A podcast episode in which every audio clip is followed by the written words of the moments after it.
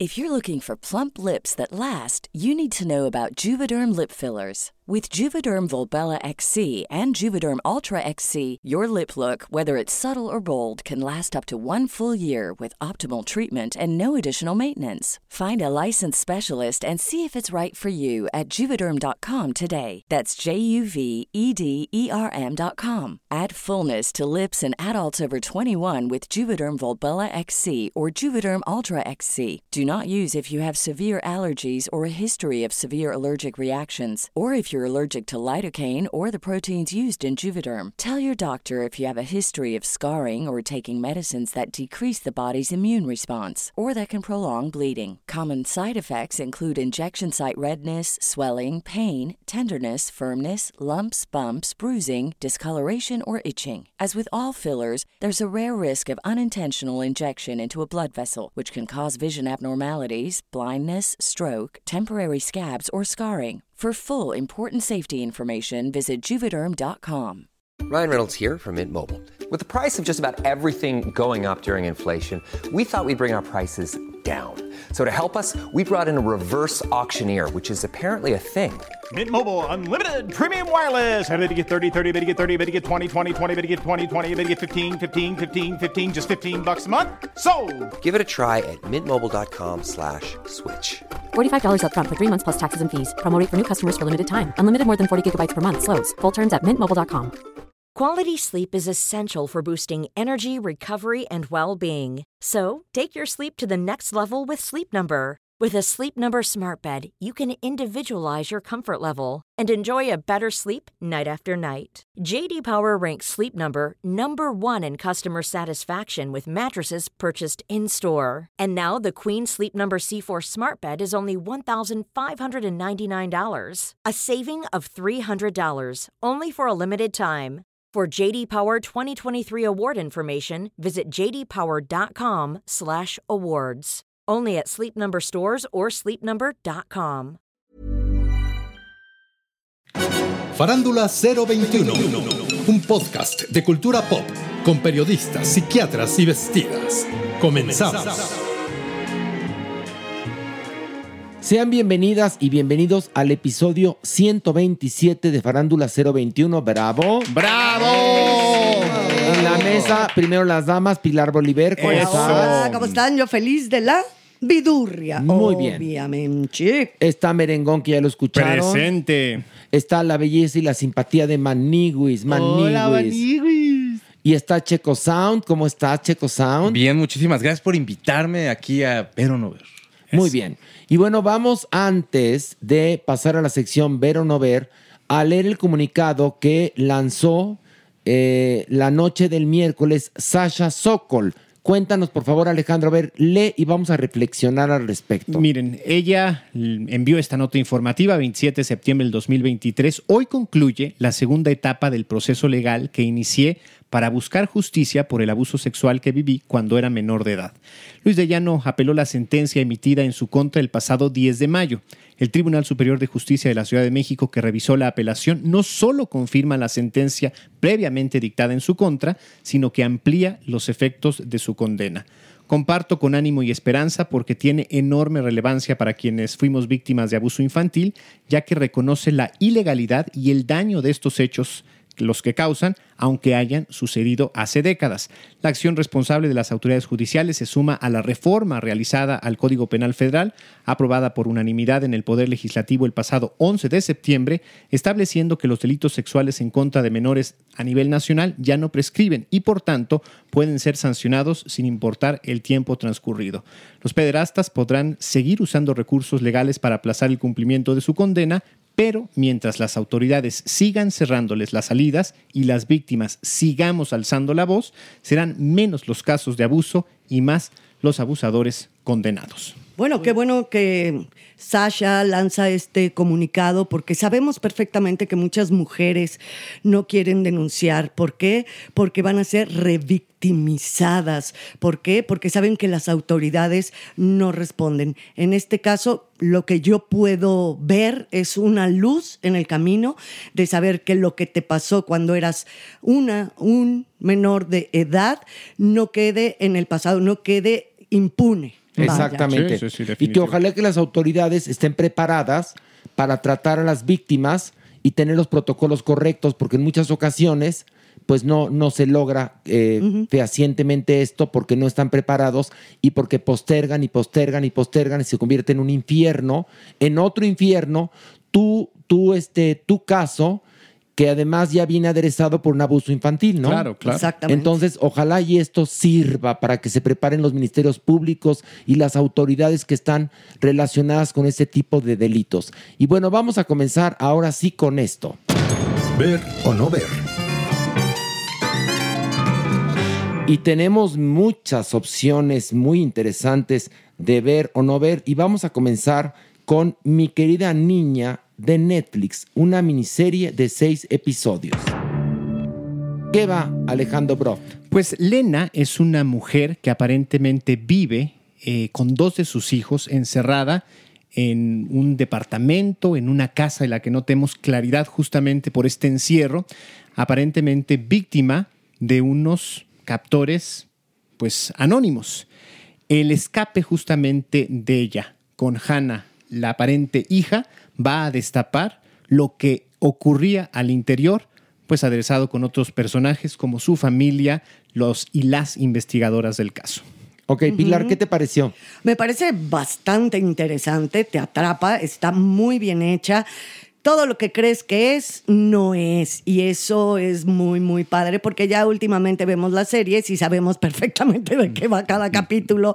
Y aquí te van sorprendiendo y sorprendiendo. Sí es bastante intrincada y complicada la trama. Nadie dice que no. Lo que los que parecen que son buenos son muy malos y los que son malos son menos malos.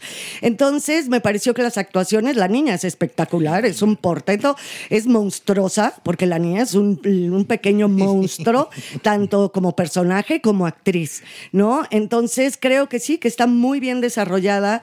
Y otra cosa que me gusta mucho es que aunque es un engaño constante, no te va engañando porque te va dando pistas para ir descubriendo la trama. Pero no regala nada. Es lo que me gusta Ajá. mucho. De cada capítulo no te va regalando porque, como dices, de pronto sí tiene como estas puertas falsas donde pa- pareciera que empiezas a ver un poquito de luz acerca del caso y no, maldita sea.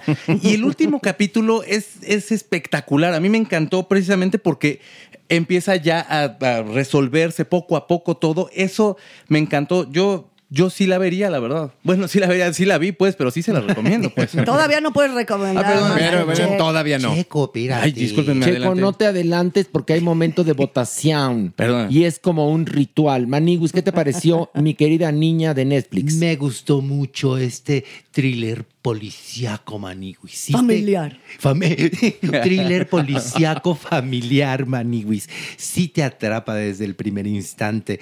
Te hacen como espectador, de veras, como calzón. Como calzón de arriba para abajo, te voltean y te vuelven a usar. Muy bien, Maniguis. Y como bien dice Pilar, esta niña, la actriz que Eh. interpreta a Hannah, mis respetos. Quiero ver a esta niña, en verdad, con más trabajos y seguirle su trayectoria porque está increíble. Fíjate que yo pensé cuando eh, comencé a ver la serie que era, dije, es The Room. A mí me pasó ¿Se acuerdan un- la película poco, The Room? Pero a similar. los 16 minutos ya no es The Room, ya es otra cosa. Y, y la verdad es que lo que es in- impactante es lo bien escrito que está el libreto, lo bien que están todas y todos los actores, qué bien están, y cómo te van permitiendo que vayas deshojando la margarita y te van engañando todo el tiempo, y tú vas cayendo, y yo me eché todos los capítulos de una tirada, ¿eh? Sí. Qué Porque bárbaro. es que te lo Sí, juro no, que no, no, quería saber y saber y saber qué iba a pasar. Porque al principio están esta mujer que creemos que es la madre con el mijito y la mijita. Y, y bueno, escapa ella con la mijita y dices, ¿por qué no, por, por qué no se llevó al niño? ¿No? Y entonces aparecen los padres de esta mujer que había desaparecido hace años para darte cuenta, cuando llegan los padres, que no reconocen a esa mujer. Porque no es esa mujer, sino es otra mujer. Pero sí reconocen a la nieta. No les quiero contar más, porque la verdad es que la serie es impactante. ¿Qué te pareció, Merengón? Yo también la disfruté muchísimo. No la disfruté desde el segundo uno. Dudé un poquito, pero sí, efectivamente, a los 10 o 10 16 minutos yo dije, quiero más, quiero más. Y de verdad, al terminar cada episodio, buscaba yo ya seguirme. O sea, yo no me lo pude echar de, de- de una sentada, pero sí, pues bueno, regresé, regresé. Y los seis episodios los disfruté completos. Siempre con esta expectativa, siempre con esta sorpresa. Y tú diciendo, no, finalmente ya le di. Y pues bueno. Y es de dan- miedo, es de Por miedo, supuesto, ¿eh? por o sea, más allá del thriller y demás, yo hay cosas, ya ven que a mí no, el género del terror no me gusta ni mucho menos, pero este a mí sí me dio miedo. Y la chamaca sí tiene unas tomas con esa carita que dices, Que es hermosa. ay, Chucky, la muñeca diabólica. Bella y manipuladora, ¿no? Y, y otra cosa, la serie es alemana, ¿eh? Sí, sí, sí, sí, Qué sí. bien hacen la televisión los alemanes o las series para plataforma. Qué bárbaros, ¿eh? Qué bárbaros, Redonda en verdad. en completo. Es eh, perfecta, perfecta. Y bueno, vamos a hablar ahora. La de- ver o no ver. Pero no, ver un Ah, ratito, tienes toda la razón. Es que como. Checo Sound se adelantó, me Pues, equivoqué. Pero Checo, ¿qué tal si ya cambió de opinión? Ok, a ver, merengón, ¿ver o no ver? Por supuesto que ver. Checo. Ando dudando, pero por supuesto que ver. ¿Cómo que ando Ok. No, no, no, cero dudando. Fue Por chiste, fue supuesto que ver. chiste. Viene chitocho, viene chitocho. Master Sound, Pilar, por supuesto que ver. Clararira que ver. Y yo digo ver. Y bueno, ahora sí vamos a hablar de una serie llamada Poker Face de Peacock. Esta serie es de 10 episodios. ¿De qué va Pilar? Bueno, nos cuenta la historia de Charlie, que es una alocada mujer, ¿no? Que tiene un don muy especial, saber cuándo alguien miente. O sea, ella nada más de verte frente, aunque hagas cara de nada, sabe si estás diciendo la verdad o no. Evidentemente esto en algún momento pues lo ha usado para el póker. Evidentemente el título se llama Poker Face, para saber cuándo está blofeando o no en una mesa. Ella trabaja en un casino, que este casino pues la verdad está súper involucrado en corrupción, apuestas sucias y demás. Y sucede que le matan a una de sus mejores amigas que también trabaja en el casino. Ella se da a la tarea de esclarecer el crimen, obviamente poniendo en riesgo su propio pellejo y empieza a tener una travesía por todo Estados Unidos para ponerse a salvo. Tiene que huir de sus seguidores que quieren matarla. Ahí está. Eh, Merengón, ¿qué te pareció? Me pareció también fantástica, me gustó mucho, la disfruté. Me costó al principio un poco de trabajo también en este caso, pero creo que ella. Bueno, como- ahora todo te ha costado Ah, trabajo. La verdad, sí, por lo menos estas dos sí, al arranque. ¿Ya quieres renunciar o No, qué? no, no, no, no, no, no. Sí, sea, porque no va a decir. Y quiero avisar que es demasiado trabajo este podcast No. y ya no lo voy a hacer. A ver, no lo disfruté desde el segundo uno. Dije, es, no es, es lo que creo, es lo que pienso. Eh, creo que pues la ambientación justamente a estos casinos de Las Vegas, eh, el personaje de ella me parece muy, muy interesante, la actuación de ella me parece bastante, bastante buena, creo que saca con holgura y finalmente esta complicidad con la amiga, que es la víctima, que pues es de las primeras escenas, y la necesidad o el deseo de aclarar lo ocurrido, quién la mató y sus habilidades como, como esta lectora de mentiras, pues le hace una historia Pero interesante. ese es el primer capítulo, porque Sí. después se convierte en otra cosa. Como bien lo dijo Pilar cuando hizo la sinopsis, es el periplo Sí. de estos mafiosos que la quieren matar porque descubrió el crimen y al haber descubierto el crimen generó consecuencias desastrosas. Y entonces esta mujer tiene que huir. Es una, es una especie de... eh, una eh, road series. Sí, sí, como un road trip, pero de, de- Que de ahí está escapada. lo divertido. Una, un- una historia de escapada. Y lo genial es que a mí me recordó, y, y- y además también algunos críticos lo han señalado, al detective Columbo. ¿Se acuerdan de. Columbo? Sí, claro. Que leía, que era perfecto, así como sabía cuando le mentían y cuando le decían eh, la verdad, lo, lo entendía y lo sabía utilizar para resolver sus casos. Es una especie de Columbo en mujer. Y la actriz es genial. Buenísima. Sí, Yo adoré la serie, la estética, todo lo que le va pasando, las aventuras que va viviendo son geniales. Quien nos recomendó esta serie fue alguien de la comunidad de Farándula 021. Gracias. Gracias, gracias, gracias. Checo Sound, ¿qué te Me gusta el ritmo y aparte me gusta mucho ella, siento que tiene un gran carisma. Por supuesto, esta me recuerda mucho Lie to Me, por ejemplo, en, en cuanto a serie, de cómo va detectando, como comentas, igual los gestos, eh, para dónde dirigen las miradas, todo eso.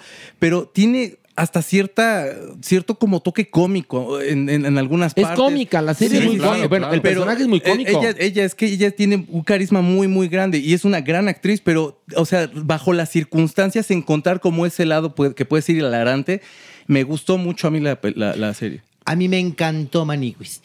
Quiero adelantar que fue lo que más me gustó de la semana. La disfruté mucho, me divertí. Obviamente ya lo dijeron, Natasha Lyon está increíble. Pero lo A que ver, a ver, a ver, pero ahí va a haber un correctivo. ¿Por qué la Natasha Lyon? A ver, a ver, merengón, a ver, A ver, ahí te va ver, el nombre. Nada más no- nada ¿Cómo más lo no- tiene que pronunciar? Pero si no lo dije bien, eh, Merengón, ¿A le voy a dar yo el correctivo, correctivo? ahora sí tú. Natasha León. Ahí está, perdóname. Ay, no. Correctivo, No, no, correctivo. Sí, correctivo. No, no, No, Horacio, tú nada más por pegarme. Sí, fue demasiado purista este correctivo, Sí, la la verdad. verdad que- ¿eh? o sea, por Porque no lo dijo decirles bien. mamones. Pero La ¿por qué verdad. Lion? O sea, ni siquiera. Lion. No, ¿Y por qué Leon? ¿Y L por? ¿Por es con Y? N, N. Si no le sabes, es- este. Bueno, Natasha. Hispanízalo. Ya, Nat Ay, pues Lione. La Natacha, ya, la Natacha. La Natacha Lione y me hubieran dado de todo. Pues no, te hubiéramos aplaudido. Pero, pero espérense, no es lo que quería decir. A ver, dilo. todo eso, lo que me gustó de- muchísimo de la serie es que en cada episodio te van contando un caso diferente, Sí, un poco sí. en donde tiene un principio y un fin, por lo que me recordó de estas series de las que crecimos todos, de los Ujú. 70s, de los 80s, ¿no? Que veías, sí, como bien lo dijo Pilar y lo explicó, este hilo conductor de la, la vida de, de- de Charlie, pero cada episodio es un, una situación diferente, es un misterio y un asesinato en donde empieza y termina. Sí, y lo eso podías lo amé. por separado. Exactamente. Yo la verdad lo que más amé es el diseño de personaje de ella. Es genial. O sea, to- cómo se desenvuelve en cada situación. Este rollo un tanto torpe, eh, eh, alocada, como lo dije también ah, desde el principio de la sinopsis, alocada, un poco torpe, eh, bebedora de cerveza constantemente, parece que siempre está distraída. A mí el diseño de personaje en mujer, en este caso, me parece que funciona padrísimo, porque siempre dices, ay, no, no, la va a regar, ay, no, se la van a llevar entre las patas, ay, no, ahora sí la van a agarrar y toma, chango, tu banana. Siempre triunfa el personaje y evidentemente está abiertísima para lo que sigue, porque es un personaje como en estas series Maniwis, que bien que lo dijiste, porque también lo había dicho Horacio, eran de muchos capítulos, no eran, no era, eran programas unitarios con el básico era el investigador, evidentemente. Entonces aquí te da para tener dos, tres temporadas. Y aparte que queda abierto, es un mundo de mafiosos, policíaco, de casinos, de- entonces tienes muchos elementos que los usan ya en esta primera temporada, pero que pueden ser perfectamente un muy buen juego de ajedrez. Que es como esas series de los setentas, como ese tipo de series de los setentas que cada capítulo ocurrían cosas diferentes, pero había un hilo conductor que prevalecía. que es el personaje por lo general, por lo general. O, o una situación que tiene el personaje, que siempre lo tiene, ¿no? Y que va a ir, este, va a estar presente en cada capítulo independientemente de los personajes y de la locación eh, que enfrente el personaje central en cuestión. El fugitivo. Había El, un, el fugitivo, ahí está, el fugitivo. había Ahí está, una serie que tal se cual. El Fugitivo. El fugitivo estaba huyendo que siempre. es Es, el fugitivo. Ajá. Muy bien, es el fugitivo meets Columbo. Muy bien, Eso. Pilar. Muy bien. Eso. Pilar, eres una Bertolucci parada. Iguana rana. Y bueno, vamos a ver o no ver. Merengón. Sí, sí, ver. Checo. Súper ver. Maniwis. Clararira que sí, ve. Pilar. Divertidamente ver. Y yo digo ver, y todo está de ver hasta ahora, ¿eh? Hasta ahorita. Y bueno, vamos a hablar ahora de Girl, Niña, una película de Netflix. Es una película de Bélgica, es una película belga, y nos cuenta la vida de Lara, que es una adolescente de 15 años que nació siendo un niño y que su mayor deseo es convertirse en bailarina de ballet. Y vemos el proceso de cómo transiciona. Esta chica vive con su padre, que es un taxista, y con su hermanito, al que también educa. Y vemos todo el proceso que vive esta chica eh, con los doctores y además con la compañía de ballet a la cual quiere pertenecer. Y es muy bonita la película porque amén de que nos sensibiliza respecto a este tema, que además ocurre en Bélgica, ojo, ¿eh? un país desarrollado que no tiene tantos tabúes como nosotros y prevalecen los mismos temas, la misma discriminación, el mismo morbo, morbo la sorpresa, la, falta de, de herramientas por parte de los padres para entender a alguien que quiere transicionar. La verdad es que la película es muy genial y es un parangón muy bonito. Mientras esta chica va transicionando, porque más no puede operarse hasta que cumpla 18 años y tiene 15 y ella le urge convertirse en mujer. Y además es preciosa y la vemos como realmente es empollona, empollona, empollona en el ballet porque quiere quedarse en la compañía, que es una compañía de elite muy prestigiada. Y entonces el parangón que hace el director es muy genial porque te está diciendo, la vida es como un como una clase de ballet o la vida es como el ballet, donde hay hombres y mujeres, pero si hay una chica trans se le va a dificultar todo mucho más. O sea, hace ese parangón entre la vida de esta chica y su carrera como bailarina. Es lo que me pareció fantástico de este filme que es lento pero muy contundente. Pilar, ¿qué te pareció? Hermosísima la película, me parece muy, muy bella. Creo también que evidentemente esta chica se enfrenta a bullying, se enfrenta a cosas muy terribles, pero tampoco lo llevan a esta cosa descarnada, ¿no? En el sentido, claro, a ella le pega durísimo, pero qu- quiero decir, no es maniquea, Sí, perdón la sí, sí, palabra, en ese sentido, es real esta transición, los problemas a los que se enfrenta, el amor del padre, que es incondicional, pero el no poder entenderla 100%, ¿no?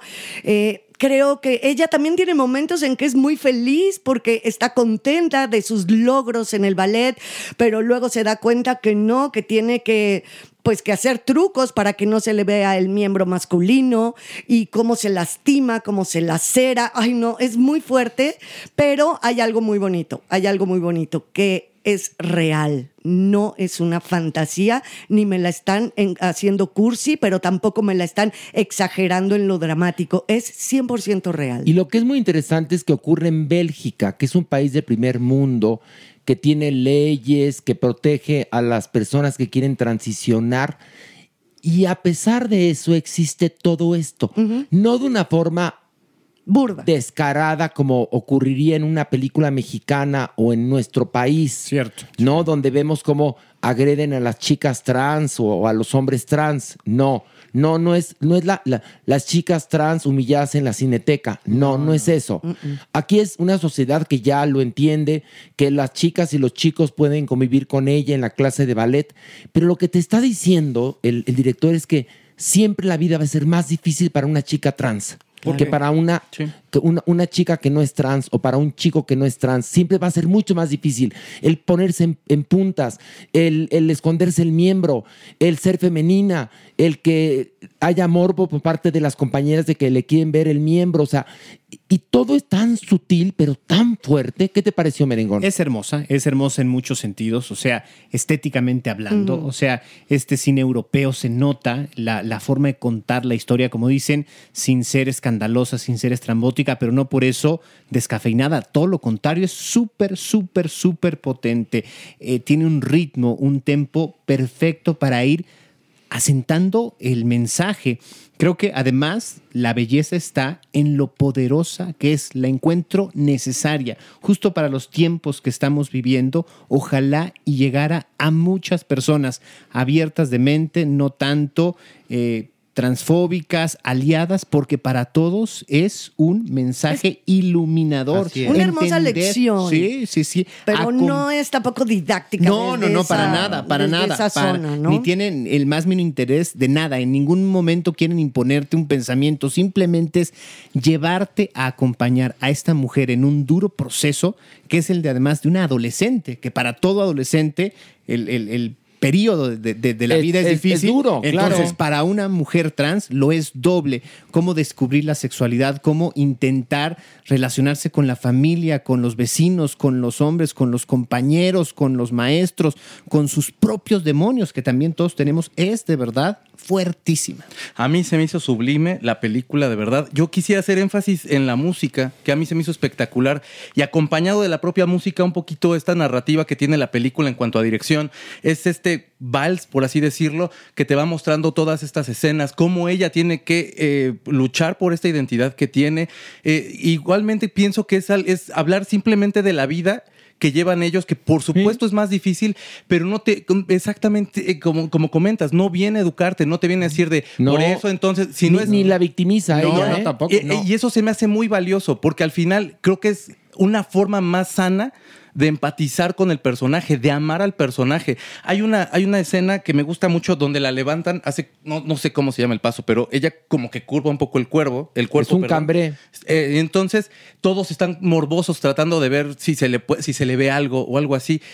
Y ahí es donde ves esta cuestión de que donde sea, no importa si es primer mundo, tercer mundo, eh, ultratumba, lo que sea, siempre va a haber morbo ante este tipo de situaciones. Exactamente. Y siempre van a, va a estar un poco marcada toda esta, eh, toda la comunidad ante este tipo de cosas. Pero pero creo que yo empatizo mucho más en este tipo de narrativa. E insisto, de verdad la música a mí se me hizo No, espectacular. y además siempre la cámara está sobre ella. Sí, ella sí. bailando, bailando, bailando, bailando, bail- bailando, bailando. Eh, bueno, la actriz es un portento, ¿eh? La actriz, en verdad, porque es su primera película y qué niveles alcanza. Manigus, ¿qué te pareció? Me gustó mucho, Maniguis, ya lo dijeron. Es una, en verdad, una película que tiene muchos valores, Maniguis. A pesar de su ritmo, que es lento, en ningún momento es aburrida, ni pesada, ni nada. Y quiero, en verdad, hacer ahora sí que un paréntesis, Maniguis, y un aplauso de pie para ese niño, el hermanito. Es actor. Es actor, sí es hombre. Sí, pero, pero dije que sí, sí, sí, pero, pero, pero es un actor que está transicionando, ¿no? No, no, no es actor, actor. Él sí es, Ah, ¿no? él es Sí, el actor sí. varón. Pues Ajá. qué bárbaro, ¿eh? Sí. Qué bárbaro, ¿eh?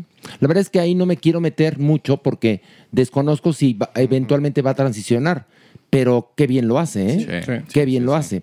A ver, ¿y qué decías tú del hermanito? Sí, el, el- el hermanito de Lara, mis respetos, es creo que de las mejores escenas infan- de, de actores infantiles que he visto. Hay una escena de llanto que ya quisiera cualquier actor lograr ese, ese, ese nivel. Y eso es no otra cosa más que el trabajo de dirección, Mm. que seguramente estuvieron horas y horas trabajando en esa escena. Creo que es algo que tiene que ver la gente porque sí es muy, muy actual. Es un tema muy actual. Llámese Bélgica, llámese México, llámese Estados Unidos, llámese donde se llame. Es lo que estamos viviendo, Maniguis. Y, y tocado de un tema así, creo que vale la pena. Qué bonito lo que acabas de decir, Maniwitz, en el sentido de que es una película con pocos personajes, realmente, ¿no? La- en los compañeros de ballet y compañeras, también los de la escuela, son un poco relleno. Constantemente estamos en cuatro o cinco personajes. No, en tres. En tres, el, Que el son el papá, papá, el hi- hermanito y- y hermanito ella. Ujú. y ella. En realidad son muy poquitos. Imagínate el trabajo de, de dirección con cada uno, porque los tres son sublimes, las actuaciones. Y que además durante todas las escenas de baile, que constantemente el ballet está presente, la cámara está sobre ella. Todo el tiempo está sobre ella la cámara. Entonces, los demás actores que están, por supuesto, que son bailarines profesionales, evidentemente, porque lo hacen divino, están de relleno, porque la cámara está sobre el esfuerzo de ella, ella, que es un- una metáfora de lo que es la vida tan difícil de una chica trans. Eh, maravillosa. Vamos, ver o no ver. Por supuesto que ver. Por favor, ver. Clararira que ver. Absolutamente ver. Y yo también digo ver, Ay, es una ver, maravilla. ver, Pero ahorita se va a acabar la buena racha. Porque les tengo una. ¿Quién sabe? ¿Quién sabe? Se llama The Changeling y es una serie de Apple TV Plus. A ver, Alejandro, ¿podrás hacer la sinopsis? Pues vamos a A intentarlo. ver, yo sí te voy a dar un aplauso. A ¿eh? ver. Te lo juro que en esta ocasión, si lo logras, híjole. Apolo es un promotor y buscador de libros tesoro que corteja a una mujer que administra una biblioteca durante nueve años. De alguna u otra manera está repitiendo la historia de su padre, que es justamente pues eh, conseguir el propósito de vida que es tener un hijo. Finalmente consigue a esta mujer, quien se le escapa de manera inmediata que la conoce a un viaje a América del Sur. A Brasil. A Brasil. Regresa con una pulsera en donde aparentemente le cumplirán tres deseos. Él la corta y le dice, no te preocupes, que yo me encargaré de hacer cumplir esos tres deseos y a partir de ahí se desata todo. Bueno, eso es uno de los hilos conductores porque te están contando tres historias a la vez. La verdad es que la serie es una mierda, que no trata de nada, que me- yo me eché tres capítulos y no entendí de qué, de qué iba o para dónde iba la pinche serie. Me pareció una mierda, porque una serie, si no te atrapa en el primer capítulo, por lo general va para el despeñadero. Y esta serie es para el despeñadero. Pilar. ¿Cómo le dices, Pilar, perdón? ¿Me engambrea o cómo es? Me engambrea, sí. Esto Me es engambrea. una- esto es un horror. Esto es una mamada. Es un horror. Aparte ya en este caso ahora sí que ya no saben qué inventar, qué más vueltas de tuerca dar, qué más géneros embarrar, ¿no? Porque igual que es terror, pero que es thriller, pero que es pasado, pero que es presente, nos lleva del 2010 a 1968, pero del 68 al 77 y regresamos al 2009, pero luego al mil, o sea, de verdad son brincos mortales. Es una serie muy caprichosa en su narrativa. Se aleja constantemente de la premisa, que no sé cuál es la premisa, ¿verdad? Eh, es lo que te digo. No, por eso no hay premisa de la trama. Que, y, y con estos brincos temporales, la verdad, nos hace confundirnos y no nos aclara ningún misterio. De hecho, nos enreda aún más. Las actuaciones a mí no me gustaron tampoco. No me gusta el diseño de arte. Me parece mm, que de verdad me querían tomar el pelo. Luego, que es una reflexión, porque ya pues que no entendía yo nada, pues seré tarada, entonces me fui a investigar y a ver opiniones, críticas y demás, ¿no? Y que es una reflexión muy profunda ¿Sobre del qué? miedo de los padres a tener hijos, que por eso Ay, la- pobrecitos. pobrecitos, que Ay, por mejor eso- que repitan el derecho de nacer. porque ya ven que el boogeyman, el boogeyman es el papá de él que Sí, se sí, le aparece. Sí, pero sí, él también se vuelve boogeyman porque a su hijo se lo lleva la mujer. Y luego todos acaban en una isla en Manhattan, porque todo esto sucede medio que entre Nueva York, en donde ancló un barco que venía de Irlanda. Irlanda, sí. O sea, todo lo que yo les cuente es poco. Y acaban ahí eh, secuestrados niños y mujeres que han tenido miedo de tener hijos. O sea, no mamen.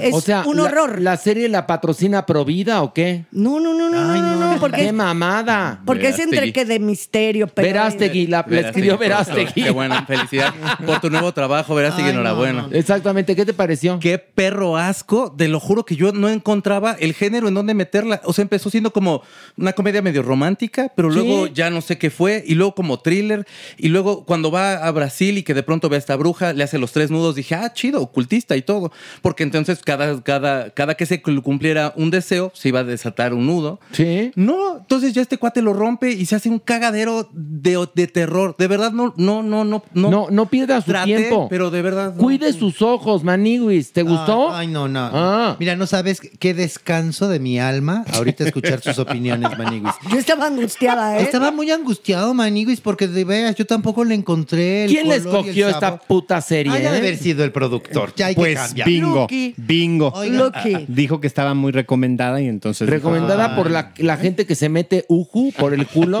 Es que, mira, ahora si tú bien lo dices, yo también vi tres episodios. Cuando, cuando es una serie que, que duran 114, dices, pues igual me hace falta ver más. Pero de una serie de ocho episodios, ya en el tercero, que ni le entiendes y no te haga. Ay, no, no, no, no, Ingesu. Ingesu, No, Ingesu. Bueno, odié. va- va- vamos al ver o no ver. No, no, ver, definitivamente no. Checo, Huyan por sus vías, no la vean. Maniguis. Ay, Clararira, no se la pierda. No, no, impo- es más, esta es imposible de ver. No es que ver o no ver, es imposible de ver. Sí, esta no ver jamás. No ver ever. Ever, ever. Oigan, les tengo una sorpresa. ¿Cuál? Antes de hablar de Casandro. A ver. El viernes, este viernes 29, estrenamos o reestrenamos un acto de Dios en el Teatro Shola. Como ustedes son maravillosos y maravillosas o maravillosas y maravillosos, queremos regalarles 20 cortesías sencillas. Eso. Cortesía de Pilar Bolívar y de un servidor, igual que de la Maniwis y la Supermana, para que vayan al Teatro Shola a ver un acto de Dios el viernes a las 8.30. ¿Cómo se pueden ganar su cortesía sencilla? Tienen que mandar mensaje directo a través de mi Facebook, Horacio Villalobos Oficial. Mensaje directo a través de mi Facebook y les respondemos inmediatamente si obtuvieron o no la cortesía. Ya si quieren otro boleto, ustedes lo compran en taquilla y en la taquilla nos encargamos de que queden sentados ahora sí que a un lado usted de su acompañante. Así que no se preocupe. Pero estamos regalando 20 cortesías sencillas para este viernes 29. Así que los que escucharon el podcast son los ganadores. Eso. ¿Eh? Recuerden, tienen que mandar mensaje directo a mi Facebook, Horacio Villalobos Oficial, y se les responde si ganaron o no la cortesía. Por favor, estar 7.30 en el Teatro Shola para que toda la logística se haga con eficacia. Y bueno, vamos a hablar ahora de la película Casandro que se puede encontrar en Amazon Prime Video. Pilar, ¿de qué va? Bueno, esta película primero nos ubica a finales de los años 80 y está pues eh, la ubicación es entre El Paso, Texas y Ciudad Juárez. Y nos enseña, nos muestra la vida de Saúl Armendaris, un luchador de lucha libre. Eh, vamos a ver la vida de él desde sus inicios, cuando era un luchador que se llamaba el Topo, de estos luchadores que se dedican a perder, o sea, que están dentro de las luchas, pero que nada más sirven para que les den en la madre. Entonces él está un poco harto de esto y encuentra a una entrenadora y le dice que por qué no se convierte en un luchador exótico. ¿Qué es un luchador exótico? Es como un luchador drag, ¿sí? Y todo esto sucede pues en el machista mundo de este deporte. Entonces esta película nos cuenta cómo se convierte a partir de su esfuerzo y sobre todo de su personalidad con su personaje que es Casandro, que ese es su nombre de batalla, su nombre de luchador, en un ídolo de las luchas y llega realmente a triunfar incluso teniendo una pelea muy espectacular con el Hijo del Santo la odié. Aquí sí, de principio a fin. Me parece que, para empezar, es un miscast. O sea, no debió de haber sido él como actor quien interpretara a Casandro. Para empezar, no es la fisonomía, no es la personalidad, no hay forma de que él cumpla con el personaje que tienen que construir. Dos, no siento que él abrace al personaje. Inclusive hay momentos, por ejemplo, en donde está pues fuera del ring y no es esta persona LGBT, no es esta persona de la diversidad. Me parece que la película es muy maniquea, es inclusive homófoba. O sea, pareciera que eh, los espacios de lucha libre son, sí, hay que reconocerlo, evidentemente, muy homófobos, pero pareciera que siempre es de puto, maricón y ojete, y no porque además termina banalizando justamente la discriminación. Pareciera que un homosexual nada más con ganar ya cambia la perspectiva, se para en un ring, gana y adiós, todo el mundo te perdona. Es muy perverso en ese sentido. Eh, ni siquiera eh, a nivel artístico me parece una, una buena producción. Hay momentos en los que, por ejemplo, para hacerlo medianamente bonito, llegan este recurso de la película sepia entonces pareciera que vamos a hacerla bonita nada más por eso y en los momentos de afuera del, del, ring vamos a darle luz muy abierto. Entonces creo que por donde le busques tiene fallas y pudo haber sido una gran producción, pudo haber sido una gran historia y la desaprovechan por completo. Yo creo que la vida de Casandro es una vida bien triste y bien fuerte. Es un chavo que su papá nunca lo aceptó, su mamá era prostituta, él, tuvo problemas de drogadicción súper fuertes. A la fecha, de hecho, cuando hicieron el estreno de, la película, no se pudo presentar. Hicieron una entrevista con él y tuvieron que echarle la mano para que escribiera algunas de las respuestas porque tiene problemas. Y era una oportunidad que se pierde porque acaba siendo, sí, como esta película fantasiosa, esta película donde entonces eh, inmediatamente se sube y, de nada saca un carisma. Yo vi las luchas de, lo, de, de, de Cassandro y de, de, las personas con las que llegaba a ser Tim y de mentadas de madre no bajaban. Que eso está en la lucha libre estipulado quien seas. Hasta el hijo del santo le ha tocado. Sí, sí. Hay una cosa que posiblemente me pudo haber gustado cuando está en la pelea con el hijo del santo, que, le está, que, que, es el hijo del santo, por cierto, y que le dice, yo soy aquí el bueno, y entonces Casandro se va, etcétera, y se crece dentro de la pelea. Uh -huh. Y bueno, ahí lo entiendo porque el hijo del santo es parte de la realeza de la lucha libre y se tiene que comportar como el príncipe que tiene que ser.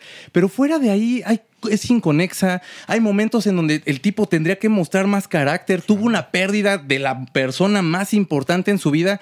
Y nada más con quedarse serio, Gael García piensa como que ya lo logramos y entonces ya nada más se queda como viendo a lontananza ahí donde está el cuerpo de esta persona y es de dude.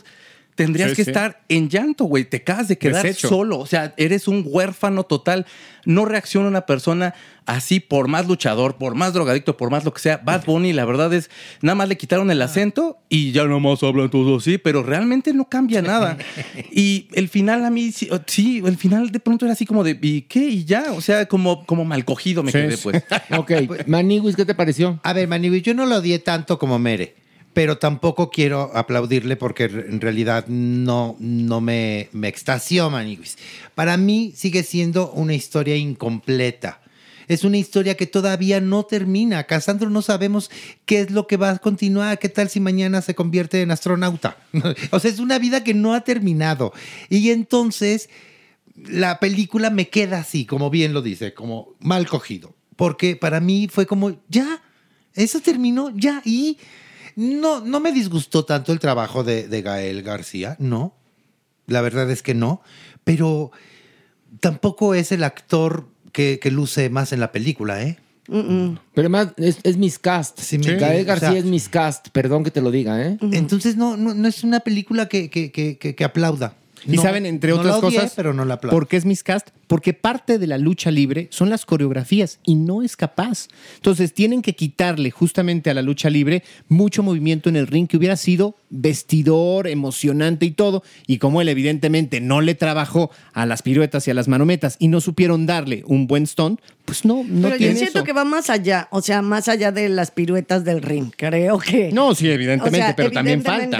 Yo creo que es una película, fíjense, bien intencionada, evidentemente por escoger un tema así, punto. Hasta ahí vamos, De creo acuerdo. que está bien.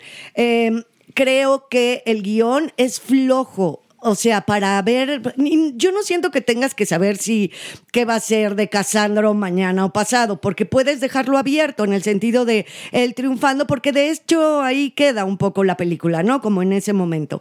Yo lo que siento es que está desilvanado por querer tener buenas intenciones, la cajetean en el sentido de que, ¿qué pasa? Que entonces no están haciendo un retrato verdadero de una vida real. ¿En- ¿Por qué? Porque lo deslacta, o sea, se vuelve pasteurizado, se vuelve light. Entre que sí, las mentadas de madre y eso, pero todo es light. O sea, adentro de, imagínense lo que es adentro. Aparte, estamos hablando de que estos son corralones, son Sí. garage donde se ponían los rines, Sí. ¿no? El, el ring de la lucha libre, hasta que ya llega una arena grande. Pero imagínense las mentadas, eh, cómo te cambiabas, cómo Sí, te maquillabas, cómo creabas a tu personaje. Entonces siento que se les pasó la mano de buenas intenciones y por eso no llegan realmente, perdón, a tocar al personaje. Yo creo que actoralmente él no tiene la personalidad de Casandro. Deja tuya lo física o la, la pirueta. Es ese encanto drag, porque, ni siquiera porque a Gael se le va a lo femenino de repente y no.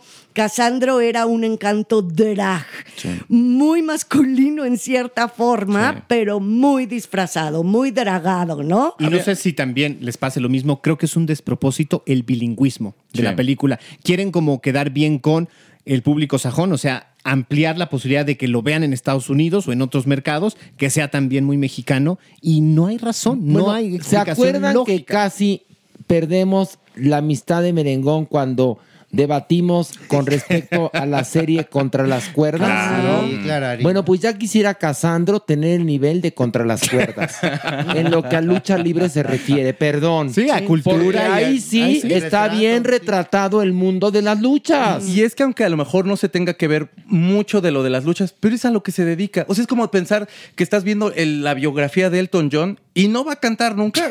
¿Me entiendes? Sería como de, entonces a qué venimos, ¿no? Exactamente. Eh, Y, y- y- y- y a la- al estreno fueron varios amigos y eh, ahí encontraron algunos luchadores y todo. Y los luchadores mismos están criticando de ese lance no estuvo bien, esa caída no se ve bien, etcétera. O sea, Ahí ya- está. Y hay gente que es, y sí, Casandro ponen, era un avión. Aunque le ponen ñeco en las piernas, o sea, le ponen una espuma en las piernas a Gael, ¿no? No da la- el cuerpo. Ya, ya no, Es- de la edad, Gael, ni la edad de entrada, y aparte no de la edad. el cuerpo. Yo nada más quiero sí recalcar la actuación de Perla de la Rosa, que es la mamá. Mm. A mí me parece que es una actuación formidable en el sentido de que cada situación en la que se presenta cuando están en, en la alberca, ¿no? Que están metidos en el agua, Mm. eh, cómo, cómo se viste, cómo se maquilla, cómo habla con el hijo, tiene una naturalidad, es una muy, muy buena actriz y en este personaje es a mí lo que más me gustó de esta es la, película. es la que mejor está Perla de la Rosa. Es más, si quiere ver Casandro, véala por la actuación de Perla de la Rosa. Si a usted le vale madres la actuación de Perla de la Rosa, no vea Casandro. Exacto. Ok, vamos al ver o no ver. No, Merengón. no ver ni remotamente. Checo. No, no ver. Maniwis. Mm, véala, sí. Ay, qué. Sí, porque. ¿Te quieres casar conmigo? Bu- Bueno. Total. Y en ese momento me paro de la, de la, de la, de, de ahí donde, de- del- ¿cómo se dice? Del altar. Del altar y me voy. Ándele su correctivo por no saber de dónde se quería parar. es que no sabía mira. si del altar o del juez cívico. Estaba pensando ahí. O no, de- iba a decir, iba a decir el atrio. Iba a decir el atrio. ¿Por la iglesia o Iba, por el civil? iba a- iba a decir el atrio. Iba a decir el atrio. Le iba a cagar. Pilar, ¿ver o no ver? Sí, sí ver y también por qué, porque conoces una parte del mundo de las luchas que la verdad yo no lo tenía tan claro de todo es todos estos luchadores drag, ¿no? A, a finales de los 80 creo que sí es algo bastante contestatario en ese sentido, que es precisamente a donde no llega la película, que eso es a lo que tendría que haber llegado. Entonces, ¿ver o no ver? sí, ver. Baniwis, ¿tú quedaste en ver o no ver? Sí, ver. Pero dije dijiste, que- sí. Ay, pues sí, porque pues, tampoco. Yo digo no ver. Yo digo no ver. Perdón. Y bueno, damas y caballeros, vamos a nuestra sección de música. Y bueno, ya estamos en la sección de música. Está aquí, evidentemente, la supermana. Su aplauso. majestad la cumbia. Exactamente. Sombrero. Está Pilar Bolívar, que ya la Aquí saludaron. mero, aquí Estoy andamos. yo y está Checo Sound. Bravo, Checo. Bravo. esta sección. Bravo. Gracias, muchísimas Ay, yo gracias. disfruto mucho cuando viene Checo. Va a estar viniendo cada vez más. ¿Más? Checo Sound. Sí, la semana que entra viene. Es que está padre, está Sí, padre, porque está padre. la verdad diversifica la Sí. cuestión. Y como vieron, ya le entró al ver o no ver también, entonces está cada vez, bueno, ¿qué te puedo decir yo? Bueno, Triunfando, es que, es que triunfando. es un niño muy docto. Exactamente. Va arrasando. ¿Qué les- bueno, qué o trepadoiro. que es- Ay, no, No. es cierto, No. chuequito, chuequito de no mi tiene esa madera. corazón. No tiene esa madera. Trepadoiro, eres perra, Pilar, en serio. Pero se achú, mi amor. Pero se achú, ¿verdad? Bueno, vamos a comenzar escuchando esto de Bleachers que se titula Modern Girl.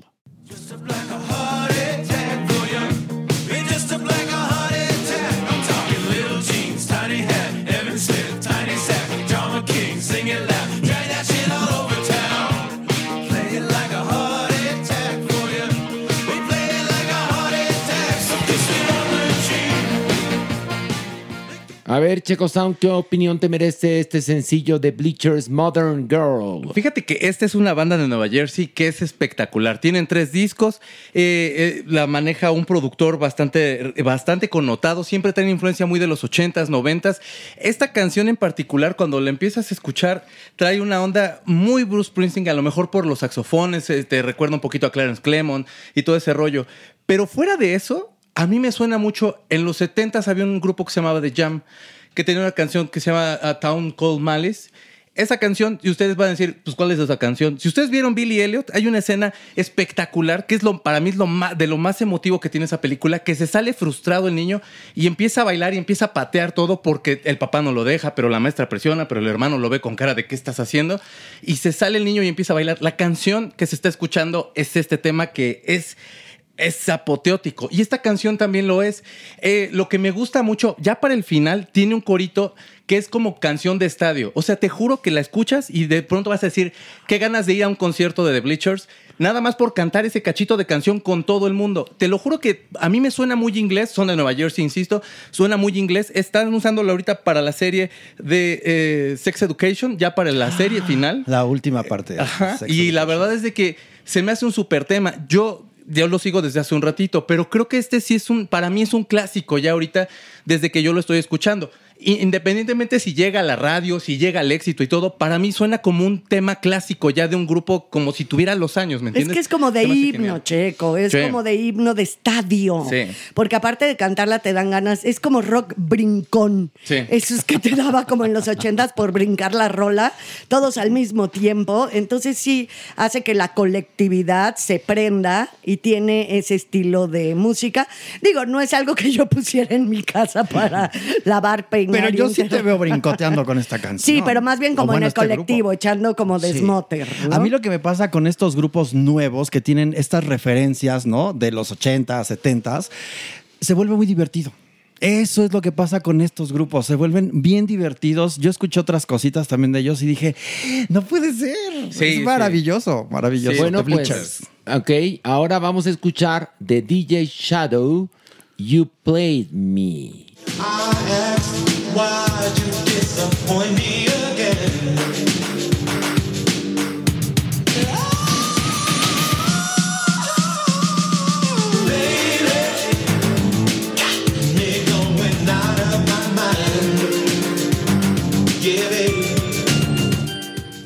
Checo Sound, ¿qué opinión te merece este tema You Played Me? DJ Shadow para mí es una de las personas con más eh, visión, es, para mí es una de las personas más importantes dentro del hip hop instrumental, eh, que se convirtió en toda una corriente y que la verdad Flying Lotus, por ejemplo, podría ser, Toki Monster podría ser, es una chava también genial, pero DJ Shadow en, los, en el 96 sacó un disco que se llama Introducing, que entonces agarró toda una colección de discos, empezó a samplear cosas, empezó a unir algunas cosas más, le puso instrumentación. Y creo que lo que más me gusta precisamente es, de, es el hecho de que empieza eh, en ese entonces a, causar mucha polémica y mucha eh, eh, empieza a influenciar a muchos grupos. Radiohead, el, el OK Computer de Radiohead, que para mí es uno de los grandes discos de los 90 y no el mejor disco de los 90 creo que ese disco no sería si no fuera por DJ Shadow. ¿Qué ha pasado? Ha seguido sacando, por supuesto, discos. Descansó antes de la pandemia, sacó un disco y apenas ahorita retomó algunos discos de una radiodifusora y entonces empezó a juntar todos los samplers, empezó a hacer algunas canciones nuevas y entre estas está esta canción que se llama You Played Me. El disco sale a finales de octubre, va a ser instrumental y solamente tiene unos cuantos temas que son vocales y esta canción a mí me, me- bueno, me voló la cabeza, se me hizo genial. ¿Tu hermana qué te pareció? El desparpajo de la voz de este tipo es que es fantástico. O sea, ese manejo de la voz, pero además como la... La, la pone elegante, la canción es profunda, de repente oyes es, esto que, que es una atmósfera tan maravillosa que por favor escuchen más material de este DJ, por favor. A mí, yo aquí a veces no entiendo. Digo, hay tantos géneros y dentro del hip hop, el trip hop. O Ay, que sea, es- ¿no? wow. ¿Qué es esto? Un poco. Sí. Sí. Pero yo trato de oírlo como hip hop y no me trepa. O sea, ya sabes, no es lo que yo tengo como estructura. Me encanta que sea muy oscuro. O sea, tiene una onda oscura como de estar en un lounge eh, tomándote un drink fuerte. O sea, no sé, siento. Whiskoso. Whiskoso. O sea, sí es como medio under y no entiendo bien. Entiendo cuando se habla de trip hop, pero no hip hop. Esa es otra estructura. Siento que él es mucho más electrónico, que tiene como. que es muy. como, como que está muy producida la rola por Sí. él, a fin de cuentas. El- la- más allá de lo instrumental, ¿no? Él es el que produce, siento, esta, Sí. esta música. En cuestión de trip hop, por ejemplo, los bajos son un poco menos presentes. Ajá. Y entonces eh, tiene cierta elegancia. Portishead es el, para mí es el mejor ejemplo. de- pero también está Massive Attack, que es como Uy, es otra cosa y a lo mejor los bajos los refleja diferente forma. A mí el trip hop me remite inmediatamente a Portishead, que es un poquito menos bajos, pero estas baterías elegantes, eh, violines, las guitarras, que aparte son las... Yo, yo estaba leyendo artículos de- del guitarrista de, Portishead y era así de, vato, o sea, yo uso dos acordes probablemente en la canción y es así de, pero parece que lo están tocando aliens porque no sé cómo diablo saca ese sonido. Y con el hip hop, pues es, digamos, en el caso de DJ Shadow, es esta cuestión de buscar no que, que, el que- que el MC no sea la, que no sea el Exacto. centro de la atención, Exacto, sino la música sea protagonista. Y lo que está padre de DJ Shadow es todos estos elementos que va tomando de este bombo me gusta de esta canción de, eh, no sé, de, de, de- de- de- de cualquier grupo de, de, de soul, por así decirte. Este bajo me gusta mucho de, de este funky y tal. Y empezar como a unir todas estas cosas y de eso hacer una creación. Es, es, es un artesano este cuate. Exacto, artesano en- también en lo electrónico, Sí, ¿no? sí, sí, sí, Master sí. Checo. Master Checo. Alias Pasito Tuntún. ¿No? Exactamente. Ya, ya sé que le- ya se le quedó. Master Pasito Checo, pasito tum. Y bueno, pues la última canción que nos trae a vuestra consideración, Master Checo Pasito Tuntún, es Mickey Blanco con Magic on My Back, que es el tema de la Maniwis. Magic on My Back. Pónganla, por favor. Ya por me favor. cayó. Magic on my back. Magic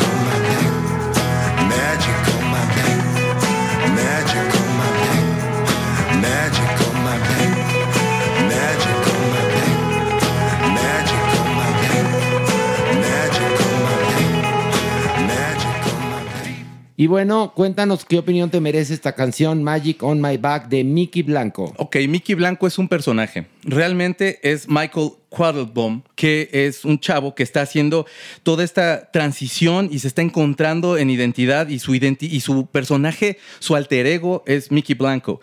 Mickey Blanco empezó haciendo hip hop, unos hip hop muy así como en tu cara de, yo soy una estrella y este tipo de letras como, por supuesto, como de muy de rapero, pero en este caso empiezas a ampliar ciertas cosas. Cuando empiezas a escuchar la canción, tiene como ciertos guiños a Walk on the Wild Side de Lou Reed, de este, del disco Transformer, producido por David Bowie, por supuesto. Y entonces eh, suena muchísimo. El bajo lo empiezas a escuchar, es un bajo muy, es como muy tenue, pero es elegante, pero te va atrapando poco a poco y empieza a entrar la batería y empiezan a entrar todos estos elementos. Cuando llega al coro, de verdad es una explosión sonora que a mí me encanta. Y también tiene muchos guiños de Bob Daisley, guitarrista y, también eh, rock and rollero de los 50, Muy. etcétera. Que aparte es, como el amo de los riffs de, rock and roll, que todo mundo le ha copiado. Keith Richards, los ACDC, quien ustedes quieran le ha copiado a Bob Daisley.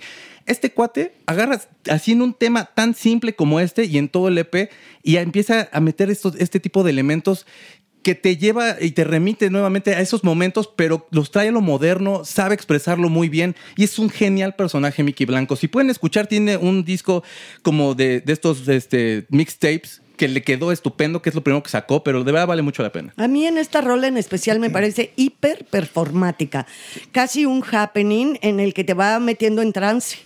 O sea, esta repetición, este sonido constante, no los acordes constantes. Hay un momento en que yo iba en el carro oyendo la rola y, y de repente vas clavándote, clavándote como si fuera otra vez. Mira, esta semana escogiste Master Checo, cosas muy performáticas, ¿no? Esto también siento que es como, como un gran happening en el que todos vamos moviéndonos al mismo tiempo hasta entrar en trance y lograr como esa conexión entre todos. Siento que es hasta música, eso, como un dato cuanto mística. Yo creo que cuando tú estás conectado, en paz contigo, aunque tengas muchas referencias, que claro, todos somos la licuadora de lo que vemos, sentimos, olemos y más.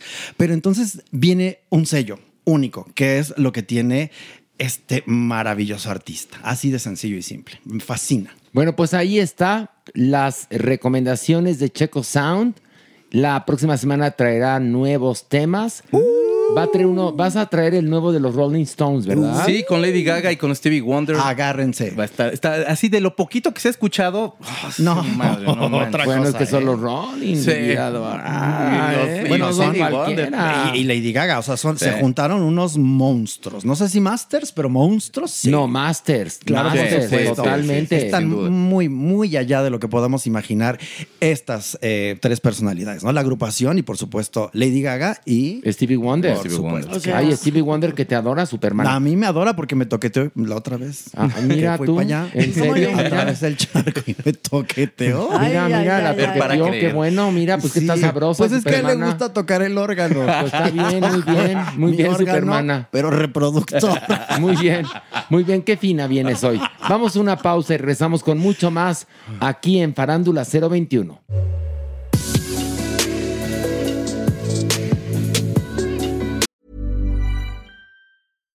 If you're looking for plump lips that last, you need to know about Juvederm lip fillers. With Juvederm Volbella XC and Juvederm Ultra XC, your lip look, whether it's subtle or bold, can last up to one full year with optimal treatment and no additional maintenance. Find a licensed specialist and see if it's right for you at juvederm.com today. That's J U V E D E R M.com. Add fullness to lips in adults over 21 with Juvederm Volbella XC or Juvederm Ultra XC. Do not use if you have severe allergies or a history of severe allergic reactions, or if you're allergic to lidocaine or the proteins used in Juvederm. Tell your doctor if you have a history of scarring or taking medicines that decrease the body's immune response or that can prolong bleeding. Common side effects include injection site redness, swelling, pain, tenderness, firmness, lumps, bumps, bruising, discoloration, or itching. As with all fillers, there's a rare risk of unintentional injection into a blood vessel, which can cause vision abnormalities, blindness, stroke, temporary scabs, or scarring. For full important safety information, visit juvederm.com.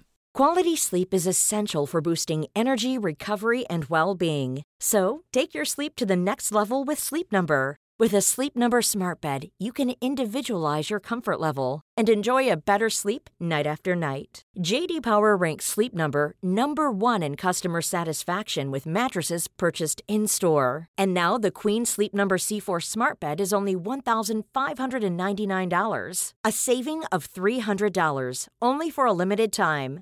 For JD Power 2023 award information, visit jdpower.com/awards. Only at Sleep Number stores or sleepnumber.com. Hey, I'm Ryan Reynolds. Recently, I asked Mint Mobile's legal team if big wireless companies are allowed to raise prices due to inflation. They said yes. And then when I asked if raising prices technically violates those onerous two year contracts, they said, What the f are you talking about, you insane Hollywood ass?